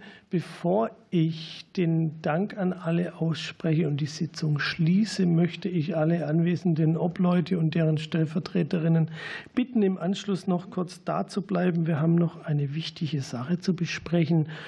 Äh, jetzt aber obliegt mir Ihnen, äh, meine Herren und Damen und Herren Sachverständige, herzlich zu danken dafür, dass Sie uns Rede und Antwort gestanden und gesessen haben in aller Ausführlichkeit, dass Sie auch bereit waren, sich auf unser Zeitmanagement einzustellen. Ich weiß, dass das nicht einfach ist. Äh, nichtsdestotrotz kommen wir ohne Zeitmanagement einfach nicht aus. Ich danke allen Teilnehmern und Teilnehmerinnen, allen Anwesenden für für die Teilnahme, schließe damit die öffentliche Anhörung zur Verpackungsverordnung, darf allen eine geruhsame Adventszeit, geruhsame Feiertage und einen guten Start ins neue Jahr wünschen.